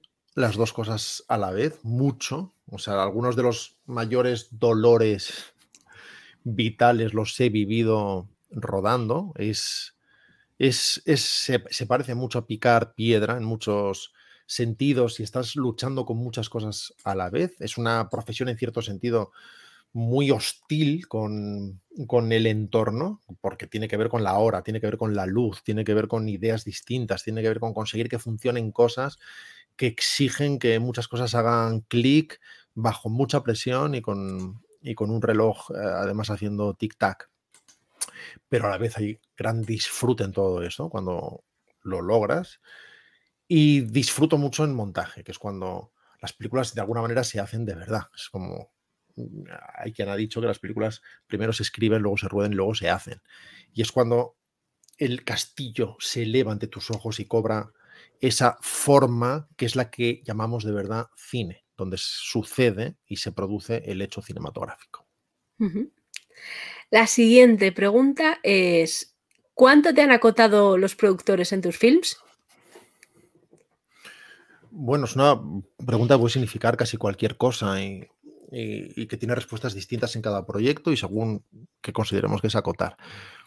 He, trabajado con una libertad bastante envidiable, que viene con precio también y que muchas veces exige que las cosas tarden a veces más o que duren más o que sean más laboriosas o hasta que consigues que las condiciones sean las que crees que tienen que ser y eso te tiene que preparar para decir no a algo y bajarte del carro si consideras que es un error seguir adelante. Pero, pero no puedo quejarme del margen de, de, acción y de control personal sobre la forma final que he tenido hasta ahora desde mi primera película hasta la última y espero que así siga siendo. Pero hay una parte de dialéctica con la producción, con la financiación, con el estudio, con la distribuidora, que es inevitable. Eso no significa que no tengas libertad, significa que nada es un camino recto y nada es regalado. La libertad tiene mucho que ver con la responsabilidad y, hay que pagar por ella cada día. La siguiente, todavía no hemos terminado de, esta ristra. ¿Cuánto hay de ti en la labor de producción de Gran Piano? ¿Cuán difícil es trabajar con múltiples productores para un mismo proyecto? Como productor siempre he tratado de ser útil para que la obra del director fuera de la forma más eficiente lo que el director quería que fuera. Porque así es como entiendo el cine y así es como entiendo la narración. Entiendo que es un arte colectivo y lo es. Es un arte de colaboración y lo es. Pero el cine que amo y, y el cine tal y como yo lo entiendo responden a una mirada individual, absolutamente personal. Y el sello es el de Fellini, y el sello es el de Peckinpah, y el sello es el de Paul Thomas Anderson. Aunque ninguno de ellos podría hacer nada sin maravillosos colaboradores alrededor, es otro tema. Así que nunca he intentado hacer yo lo haría así, sino cómo lo quieres y a partir de ahí tratar de o intentar ser útil en esa consecución. La siguiente es, cuando diriges, ¿prefieres tener un productor con fe ciega y poco entrometido o que te acompañe a cada paso, opinando con su experiencia y la tendencia de mercado? No, eh, eh, mi sueño, de verdad, sería que alguien me diera dinero en una bolsa de papel, como decía Woody Allen, y quedar con él ocho meses después para entregarle una película. Eso es, eso es lo que querría, de verdad. No estoy seguro de que eso, por otro lado, sea lo que conviene siempre, eso es otro tema. Pero si tú me preguntas qué es lo que querría, en realidad eso, la menor intromisión posible. Sobre todo porque determinadas ideas no prosperan o no salen adelante por votación popular. no, eso no sucede.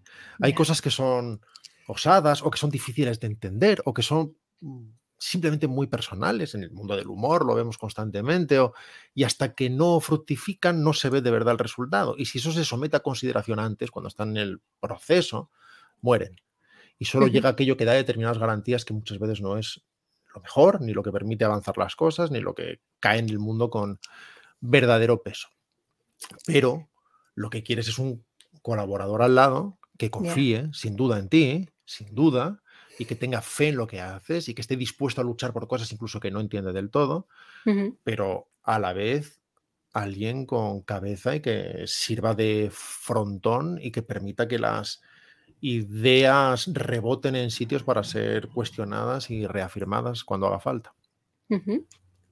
La siguiente es, ¿de qué, ¿de qué cosa te tienes que ocupar cuando diriges, pero te gustaría no tener que hacerlo? Uf, casi todo. del, reloj. Mira, lo, que querías es que todo funcionara. Y, no, y, dirigir es por encima de todo hacer funcionar. Y eso es difícil de contar. Porque puede parecer que es rodar. Y entonces tengo esta escena. Y, y, van a decir estas cosas los actores. Mira, están aquí escritas. Y voy a imaginar un plano que empiece aquí y acaba acá. Bueno, pues acción y eso sucederá. No, no, no pasa eso. De hecho, lo que te quita el sueño es conseguir que eso vaya a funcionar. Porque esa réplica funcionará o no si se dice con la verdad suficiente en la velocidad adecuada, etc. Ese plano será natural o no y además habrá que conseguir que sea fluido y habrá que conseguir que suceda lo que tiene que suceder y que todo el mundo se mueva dentro del plano y que la cámara haga lo que debe, incluidas las correcciones de foco, de forma invisible, orgánica y natural, que te haga sentir que todo eso, y, eso y además en hora, y además con la luz adecuada y tú querrías que todas las piezas estuvieran y que tú solamente tuvieras que organizarlas, pero eso no pasa. Lo que tienes que hacer es hacer funcionar algo y eso es lo más difícil del mundo, hacerlo funcionar. Venga, la última ya de esta tanda. bueno, tenemos todavía unas pocas. Tú cuando veas qué tal, ah, estamos, estamos bien. Paramos. Cuando escribes, ¿lo haces pensando en la limitación de un posible presupuesto que puedas conseguir o buscas la forma de contarlo ajustando, ajustando el presupuesto a posteriori? Gracias. Eh, todo a la vez. Quiero decir, si eres razonablemente sensato, ni siquiera voy a decir inteligente, hay una parte que es necesariamente posibilista. Mm, no tiene sentido que escribas una película de 450 millones de dólares que nadie va a pagar jamás. Eh, así que son cosas que suceden de forma casi automática sin necesidad de hacerlo. Quiero decir que tú ya sabes dónde te estás moviendo y tratas de generar ideas que sean posibles, que tengan una posibilidad de ubicarse en un lugar concreto en el espacio. Fuera de eso, puedes exigirte más o menos o arriesgar más o menos. Hay películas más fáciles de financiar, películas más difíciles de financiar y tú decides cuál es esa apuesta o tienes proyectos de muy diversa índole. En cualquier caso, casi como axioma, casi como regla, al margen de la parte puramente presupuestaria y posibilística, que es, la, la entendemos todos, digamos que como regla general, cuanto menos cuesta una película, más libertad podrás tener y cuanto más cueste, más cara va a ser también esa libertad. Vale. La siguiente pregunta nos la manda tu Atara. Mi pregunta sobre el consumo en casa de tus trabajos. Como artista, entiendo que quieres, por un lado, que tu obra se disfrute en las mejores condiciones, pero también que llegue a toda la gente posible. Siempre que saco este tema me he tropezado antes con la cuestión económica que con la cuestión sentimental del artista y la exposición de su obra. Y me gustaría mucho saber qué opinión tienes acerca del formato en que llegará por primera vez al espectador tu trabajo y si eso condiciona en alguna manera la forma en que preparas la composición del propio proyecto. Mm, trabajo los proyectos para cine como si alguien se fuera a sentar en la fila 9 del cine, en el centro, en un cine perfectamente equipado, con la lámpara del DCP perfectamente a punto y todo su sistema de surround perfectamente calibrado. Eso es lo que haces y eso es lo que querrías que hiciera todo el mundo. Querrías que tu obra se viera y disfrutara exactamente en esas condiciones, entre otras cosas porque se trabaja el color, cada matiz, el trabajo sobre el contraste y la textura, el sonido, la procedencia exacta de cada unidad de sonido en tu entorno para crear una determinada atmósfera. A la vez, cuando sales de la sala de mezclas, sabes que nunca vas a oír eso nunca más. Y cuando sales del laboratorio, sabes que nunca vas a ver eso así, nunca más. Y ahí tratas de entender, entendiéndote, y, dices, yo he visto muchos grandes clásicos en la tele, los he visto en VHS, los he visto. Y cuando eran grandes películas hay algo que sobrevive a todo. Pero aún así han sido concebidas para verse de otra manera. En cambio, cuando esas películas puede ser 2001, a lo mejor la ves en la tele, desde luego está hecha para que te rodee y te aplaste. Pero si la ves en la tele, hay algo tan poderoso que va a sobrevivir a todo. Y aún así, es esa peli que está hecha para verla así. Mientras que si la haces contemporizando, si la haces con un trabajo de compromiso constante, si dices que mono siempre en primeros planos porque esto lo puede ver alguien en el móvil, es cuando vas a crear una cosa completamente informe, que no tiene dirección concreta, que no aterriza en ningún sitio y que vale para muchas cosas y por tanto para ninguna. Creo. Muy bien. La siguiente nos la manda Scarecrow. ¿Cuáles son las tres mejores miniseries que te vienen a la cabeza? No lo sé. Eh, por ejemplo, la primera temporada de True Detective es muy fina de dirección, muy fina de luz, de dirección, de cámara. No es habitual ver en televisión, incluso ahora que se hacen productos muy, muy bien acabados, pero semánticamente no es habitual ver trabajos tan finos. Me gustó mucho The Wire por muchas razones, con ese elemento tan setentero eso que aparte de la audiencia no le interesó sobre todo al principio porque sentían que no pasaba nada, pero que a otra parte de la audiencia le, le, cautivaba desde el primer instante, como cuando ves el príncipe de la ciudad de Sidney Lumet, por ejemplo, y no sé, no sabría decirte ahora. Si me acuerdo dentro de un rato, cuando alguien haga otras 15 preguntas en hilo, eh, te, suelto un tercer título. Venga. La siguiente es la banda Boa Chaval. Hola Rodrigo, te envidio por lo que conseguiste en Luces Rojas. Mi pregunta es, ¿cómo es trabajar con el mejor actor, a mi parecer, que ha existido nunca, De Niro? Y como anécdota, ¿tiene alguna manía, ritual o costumbre rara a la hora de trabajar? Saludos y enhorabuena por tu obra en el cine y en Todopoderosos. Confieso que los libros no los he tocado. De Niro aborda su trabajo con una profesionalidad y compromiso absolutamente ejemplares no, no pidió ninguna tontería tampoco, no pidió nada extraño, no pidió toallas de matices exactos de color, ni flores de una especie de variedad exacta para alfombrar su motorhome, en absoluto. Em, creo que en general con los actores todo pasa porque haya una relación de confianza con el director, porque lo que más desean en el mundo es sentir que la nave va a alguna parte. Y lo que era es absolutamente fascinante verlo trabajar, porque desde luego él demandaba instrucciones precisas y estar ubicado en una narrativa que fuera hacia algún sitio. Si no, yo creo que es cuando empiezan a sentir desconfianza y piensan que las cosas no van a, a ningún sitio. Pero verlo trabajar es fascinante igualmente porque, porque se sorprende a sí mismo constantemente. Notas que, su concentración y su energía están colocadas en, ser, en ser algo, en sentirlo, de forma profunda, no en remedarlo, no, no, no en abordarlo desde fuera, sino en generar una determinada emoción que es real y hacer que la reacción a los estímulos que recibe sean inmediatas y no, no meditadas, no planificadas. Y eso hace que lo veas explorar cosas todo el rato y, e intentar cosas todo el rato. Y de repente puede surgir cualquier tipo de gesto extraño porque así lo ha sentido, lo, lo aborda, lo abraza y sigue adelante. Es, es muy especial de ver. La siguiente pregunta nos la manda el Dios 13. Puedo haber visto el corto 15 días unas 42 veces y aún me sigue gustando y lo recomiendo sin parar. ¿De, de dónde salió la idea y cómo te ha ayudado esta obra específicamente en tu trayectoria profesional posterior? Pues surge de ver la tele más de lo recomendable tarde. Surge de ser estudiante que, en fin, te dedicas a todo menos prácticamente a estudiar. Y una de esas cosas es ver los programas de teletienda, que en ese momento había, ahora mismo no sé cómo está la cosa, pero mm. que había de madrugada.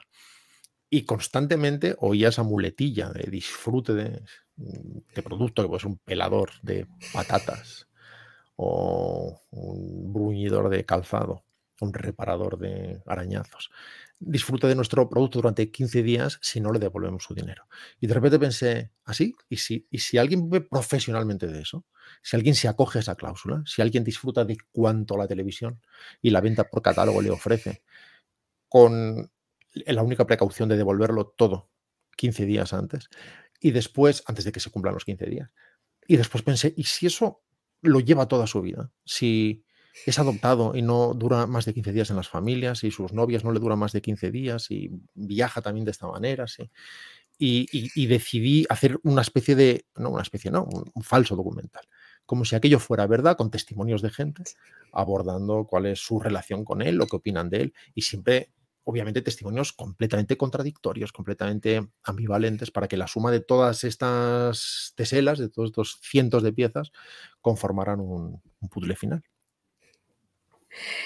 La siguiente pregunta nos la envía Lupus. Enhorabuena por tu novela. Me ha encantado y la he regalado a personas que quiero que la disfruten como yo. Una de ellas dice que te comportas como Juan Gómez Jurado como una que te comportas con Juan Gómez Jurado como un abusón. Yo sostengo que interpretáis papeles y que ambos sois maestros en crear personajes. Entonces, ¿actuación o bullying? Es plenamente compatible. Eh, cada uno cada uno desarrollamos un papel, incuestionablemente, y eso es perfectamente compatible con que cada uno desarrollemos nuestro papel. y, tal vez parte de ese maltrato y bullying sea indefendible y sea real, incluso ilegal en muchos estadios, en muchos estados. Y, sin, y sin contradecir nada de esto, hay un amor profundo entre los cuatro, de verdad. Eso, eso que percibís ese buen rollo que percibe mucha gente, esa energía que lo invade todo, es real. Y, queremos grabar y queremos vernos y disfrutamos mucho. Y Juan disfruta mucho con los golpes. Así que, claro, cuando, cuando estás frente a un masoquista, ¿eso es bullying? ¿Eso legalmente es bullying, señor juez? hombre, si es consentido, esto como en todo en la vida, claro. Es demandado. Bueno, incluso, ¿tenéis palabra de seguridad? No. Juan no tiene ese privilegio. No tiene, no tiene palabra de seguridad. Vamos sin red, vamos sin red. A lo loco. Pasamos a la siguiente que nos la manda Bermel. Empiezo con preguntas. Estas son Ostras, estas son un montón también. Te las hago por partes. Qué suerte, qué suerte. Gracias, Bermel. Madre mía. Venga, vamos muy rápido y caligráfico, ¿sabes? Venga, a tope. ¿Qué, película te gustaría haber rodado? Eh, JFK, para decir una que no he dicho antes. Venga. ¿Cuál es la peor película que has visto, pero que al mismo tiempo te encanta? No lo sé. Y si me encanta, si me encanta. No, sabría decirte. Eh, Gomia, terror en el marejo. Vale. ¿Qué película te gustaría rodar, pero sabes que no hay presupuesto ni actores en el mundo que pudieran hacerla? Buf, varias, pero no, te las voy a decir. No, no sé a qué se pueda rodar y, de alguna idea. vale. ¿Te gustan los videojuegos? Mm. No, de pequeño. Bueno, o sea, no, no. La respuesta no es no.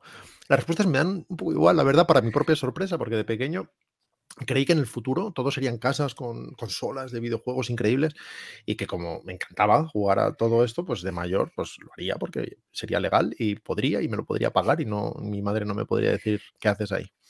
Pero la práctica ha demostrado que no, incluso cuando empecé a tener Game Boy, que la compró mi hermano pequeño, me aburría medio pronto. Y sé que hay una industria poderosísima y capacidades narrativas profundísimas e increíbles, y sé que es un arte que mucha gente respeta de forma profunda y que además tiene un alcance incluso económico, muchas veces incluso superior al del cine, pero por alguna razón no me interesan especialmente.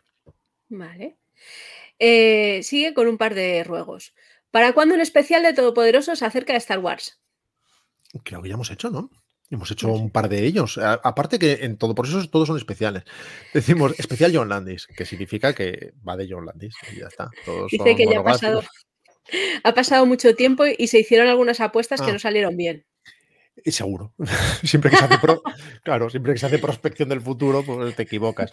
Y luego, si eres listo, pues luego haces cortes solo de las veces que acertaste y los pones juntos y haces un programa demostrando que siempre tuviste razón. Pero no, la verdad es que cuando dices lo que crees que va a pasar, eh, la cagas siempre. Pero sí, un día haremos uno con las otras tres pelis, claro que sí. Y la siguiente, ¿y un programa dedicado a la filmografía de Schwarzenegger o Tom Cruise? ¿Os atreveríais? No hacemos programas de actores y no, y no es un tema contra los actores, evidentemente, porque de hecho hablamos muchas veces de ellos y muchos intérpretes, muchos nombres y con profunda devoción. Pero nos dimos cuenta hace mucho tiempo que repasar filmografías de actores, al final no, porque ¿qué haces? Eh, dices cómo ha abordado la interpretación aquí y cómo ha abordado la interpretación allá y cómo la ha abordado allá. Al final hablas de las películas. Y, y, los nexos y los, y los eh, puntos de unión en una trama discursiva muchas veces tienen más que ver con la dirección que pone, que pone un determinado sello y una determinada mirada. Así que seguro que antes o después haremos un programa de Clint Eastwood como director, pero no es fácil que hagamos un programa sobre Pacino. Y sin embargo, sí es fácil que hablemos muchas veces de Pacino y muy bien. La siguiente nos la manda Plantas. ¿Le queda alguna finca por el Valle de Avia, Pazos Hermos o es solo una anécdota de Wikipedia? Que si me queda una finca. Yo no he tenido nunca una finca. Lo que sí he nacido es en Pazos Hermos. Eh, y eso pone en, mi DNI, que es una aldea minúscula de la zona del Ribeiro, cerca de Rivadavia. No tienen ni siquiera ayuntamiento, que es lo habitual, por otro lado, en muchísimas pequeñas aldeas de Galicia. Y su concello, su ayuntamiento es el de Cenge, para varias localidades de alrededor. Y de ahí es mi madre y, allí quiso que naciera, pues es una cosa muy gallega, es una cosa que tienen las gallegas y no les puedes decir nada, no les puedes decir que no. En ese momento ya vivía en Galicia, pero decidió que iba a dar a luz en Galicia porque yo tenía que ser gallego y además de Pazos Hermos. Así que de ahí soy, pero yo no tengo fincas, no, no, tenía, no tenía fincas y no tengo fincas. La siguiente nos la manda Toweli. Bienvenido, Rodrigo. Gracias por pasar por aquí. Pregunta solo por curiosidad personal. ¿De dónde viene tu afición por el mate? Te vi tomando unos verdes en Aquí hay dragones y me sorprendió. Pues pues me viene de haber ido a Argentina. Pero además ni siquiera de haberlo tomado allí, porque allí no entendía nada. Decía, ¿qué hacéis? ¿Qué hacéis? Y de repente te daban. Y decía, ¿por qué? Pues, ¿Está limpio eso? ¿Por qué me das eso? Y luego... Coronavirus. antes, antes. Ahora no sé qué harán. No sé, supongo que jugársela porque se puede estar, no se puede estar sin mate mucho tiempo allí. Y además no sabía ni qué había que hacer. Te lo daban y digo, ¿y esto que chupas y devuelves? Que no tienes que vaciarlo. Y yo qué sé, igual es de mala educación vaciarlo porque no le dejas nada al de al lado. Y es más bien una cosa que, que me hizo gracia probar después porque veía que tenía un componente ritual y me hacía gracia. Y, meses después, regresando a España, compré una, matera, un porongo, como les llaman ellos, un mate, y, traté de curarlo, esas cosas que se hacen, me echó a perder. Al final lo compré de vidrio porque ahí no hay que curarlo. Y bueno, me hace gracia, no sé, me hace gracia, está calentito y, además siento cierta predilección con las cosas ligeramente amargas o que no tienen azúcar y eso me vale casi para la vida. Siempre me interesan las cosas que no tienen demasiado azúcar eh, y que tienes que descifrar en cierta medida. La siguiente pregunta nos la manda Grafin. ¿Ryan Reynolds es igual en persona que en pantalla? La línea que separa a sus personajes de su persona es borrosa cuando menos. ¿Qué estudios de música tienes? Bueno, esto lo de estudios ya lo has dicho. Mm. Así que. Eh, es que Regan Reynolds es muchas cosas en pantalla, es cosas muy distintas. Incluso, por ejemplo, en una peli que es donde yo me enamoré de su capacidad interpretativa, como The Nines, de John August, hace tres personajes distintos en la misma peli. Eh, padre abnegado y de actor estrella eh, ridículo y descerebrado y de guionista homosexual sofisticado tratando de luchar contra la cadena de televisión. Puede abordar muchas cosas. Pero ese humor que percibes en él, esa capacidad rápida de reaccionar, esa forma de abrazar cualquier estímulo y moldearlo con su timing y devolverlo en forma de comedia es, es muy real. La siguiente pregunta nos la manda Audrey 2012. Hola Rodrigo, muchas gracias por participar y enhorabuena por tu exitosa carrera. Supongamos que hay una catástrofe planetaria y solo puedes salvar para la posteridad uno de tus trabajos cinematográficos, uno solo. ¿Cuál salvarías? Y si además pudieses salvar cualquier obra cinematográfica de la historia del cine, solo una, ¿cuál elegirías? No lo sé. Eh, salvaría la próxima. así, me la garantizo. y una única obra, bueno, no lo sé, no lo sé. Eh, no sé, 2001 otra vez, pero porque la he mencionado dos veces hoy, entonces ha acudido fácilmente a mi cerebro. Vale, la siguiente nos la manda el Víctor Manuel y dice, la aspiradora Conon sin bolsa. Sin bolsa, pero mejor con bolsa. O sea, lo malo de las primeras sin bolsas que había que limpiar mucho más, que, porque no había que limpiar la bolsa, pero había que limpiar todo lo demás. Y con relativa frecuencia, así que no era ninguna bicoca. Casi siempre los avances técnicos hay que aprovecharlos siete años después, ocho años después, que experimenten otros mientras tanto. La siguiente pregunta nos la manda Shurre.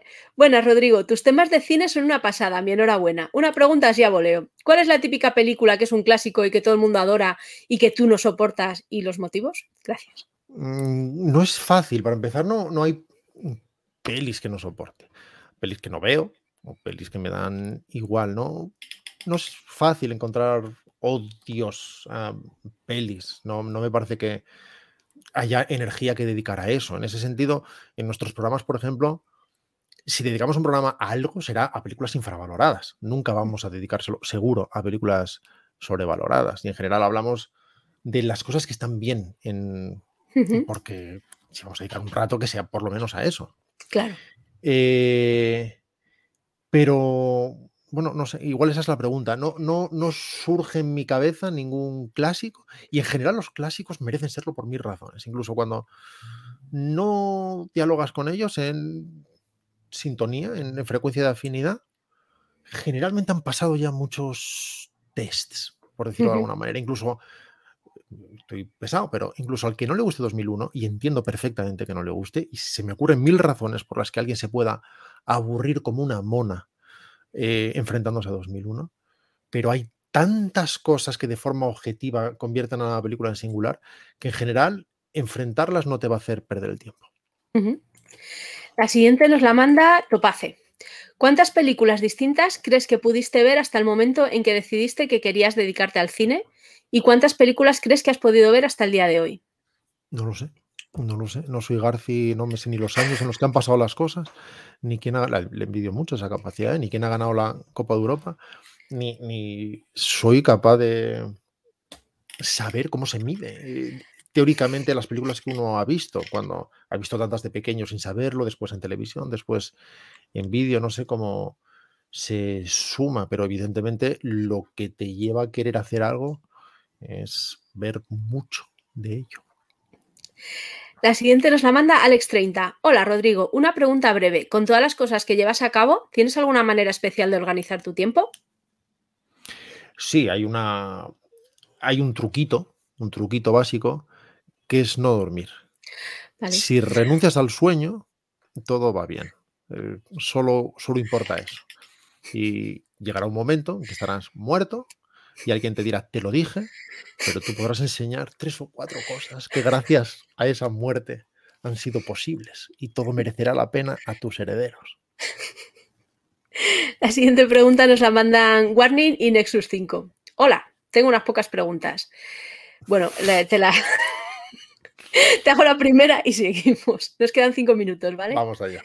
Eh, no conozco tu obra, así que ¿qué me recomiendas ver? Preferiblemente que no sea de terror. Eh, cómprate los años extraordinarios. No, no, te preocupes. No, si no has visto mi obra, es que no te gusta el cine. Oh, madre mía. La siguiente. ¿Qué consejos darías a alguien que tiene que escribir un libro de ficción en España? Eh, no escuches consejos. Haz lo que quieras. La siguiente, ¿qué cifras se manejan al vender un libro? Si no quieres dar números, al menos un comentario sobre la retribución económica se agradecería. Pues depende del libro. Si es Juan, pues te va muy bien. Y si eres según quién, pues no tanto. En el mundo del libro no se mueve tanto dinero individualmente, o sea, como como movimiento, como eh, gran animal, es una cosa, pero individualmente, autor por autor, no se mueve demasiado dinero. Esa es la realidad. Y, el número de ejemplares que se venden en general, en el 90% de los libros, los que no son éxitos, los que no consiguen pasar determinadas barreras de reediciones sucesivas y que van más allá de, esa mesa de novedades durante 15 días, es pequeño. Casi nadie escribe por dinero, porque nadie se enriquece con él. Y luego hay gente que sí, o sea, Juan sí, y Pérez Reverte sí. Y en el caso de los años, por ejemplo, le ha ido muy bien. Y yo entraría dentro de ese, no, no sé si pequeño, pero dentro de ese grupo improbable que, que ve un retorno económico de aquello que ha hecho. Pero no conozco a prácticamente a nadie que escriba por ese retorno. Es decir, ese retorno se produce a pesar de y en según qué casos se solidifica y se convierte en, un modo de vida perfectamente abrazado y merecido por parte de quienes lo viven. Pero el impulso primigenio para escribir nunca es ganar dinero. La siguiente pregunta nos la manda Lerafón. Nos quedan cuatro minutos, ¿vale? Vamos allá. Venga. Hola Rodrigo, mi pregunta es escueta. Recomiéndome una buena película de ciencia ficción que te haya gustado especialmente, trascendiendo efectos especiales por un buen guion y un buen lenguaje fílmico. Bueno, no te voy a decir 2001. no debo decir 2001. Pero no lo sé. Puedes ver, por ejemplo, Proyecto Brainstorm, por ejemplo. Es una película llena de ideas inquietantes y que te va a resultar interesante. Puedes ver Primer, si quieres ver una película hecha sin medios en absoluto, solo con cartones de huevo y, y una cámara. Y, en fin, lo, interesante de la ciencia ficción precisamente es que las ideas muchas veces priman por encima de todo lo demás. Tú puedes ver películas muy interesantes como Silent Running, como Naves Misteriosas, eh, pero incluso cuando ves según qué capítulos de Doctor Who, que no están nada bien hechos y que son muchas veces feos, e incluso muy en vídeo y con muy poco presupuesto, pero hay ideas que, caen con tal peso y con tal fuerza que lo eh, compensan todo. La siguiente pregunta nos la manda Salvador Jardín. Buenos días, Rodrigo. ¿Con qué actor o actriz te gustaría trabajar y cómo conociste a Javier, Juan y Arturo? Por cierto, si alguien cultiva en España el mundo de la ciencia ficción, y no se le reconoce, en mi opinión, es Vigalondo. Todas sus historias, desde Código 7, que era una especie de Philip K. con pantuflas, la nada, una cafetera italiana y alguien mirándola y conseguir crear universos a partir de eso. Y él trabaja siempre en ese terreno especulativo de las ideas en todas sus películas. Es nuestro verdadero director de ciencia ficción. Y perdona, ¿cuál era la pregunta? La pregunta era con qué actor o actriz te gustaría trabajar y cómo conociste a Javier Juan y Arturo. Menuda forma de enlazar preguntas. Eh, eh, eh, con muchos muertos. Me gustaría trabajar con un montón de actores muertos. Y aparte, si, si lo lograra, garantizaríamos casi seguro la atención de los medios. Y ¿cómo los conocí? Pues de formas completamente distintas. En el caso de Juan, por empeño de Juan, claro. Él se ocupó de todo. Él ah, se ocupó de llamar, de decir quién era, de decir por qué era importante conocerle, de definir un lugar y un sitio. En ese momento él vivía en Santiago y nos conocimos en un Starbucks de Hortaleza, ya que él fue el inicio de una maravillosa historia de amor. Em, a Arturo visitando la parroquia, precisamente, cuando me invitaron el Monaquillo y Arturo al ya mítico programa que hacían en Onda Cero. Y a Javi, evidentemente, yo le conocía a él mucho antes que él a mí. Y, profesionalmente coincidimos de forma medio indirecta a través de la radio, cuando él trabajaba con Gemma Nierga y yo entraba en entrevistas como invitado y se produjo no sé qué enlace entre ambos. Después me invitaron a Ilustres y allí nos conocimos un poquito más y después empezamos a trabajar juntos y salí ganando yo, claro. Pues nada, yo creo que para que no te robamos más tiempo, te quiero dar las gracias por haber estado, Jolín, que has respondido a casi todas. Ocho horas llevo, creo. Ocho, horas. Ocho horas de reloj en años perro. Vamos a estar aquí en años perro mm, maquetando tres días. Madre mía. y nada, si quieres aprovechar para decirnos cuáles son tus próximas citas o motos que nos quieras vender, es tu momento. Es muy importante comprar los años extraordinarios. Si lo tienes, no te preocupes, lo puedes regalar o lo puedes guardar por si se te cae a un charco. Esas cosas podrían suceder. No es necesario que. Préstalo, préstalo, no te lo devolverán y tendrás que comprar otro. Eh, dentro de nada, como sabéis, estad atentos a historias para no dormir y atentos esta semana que aparecerá una noticia que puede estar bien y que a mí me hace ilusión. Muy bien, pues nada, muchas gracias a todos los demás. Suscribiros al canal, como siempre, y os vemos en 15 días con nuevas entrevistas. Hasta luego. Adiós. Si has llegado hasta aquí y tienes ganas de más, suscríbete a nuestro canal para estar al día de todas las entrevistas. Y si solo estás aquí por las noticias, te esperamos en meneame.net.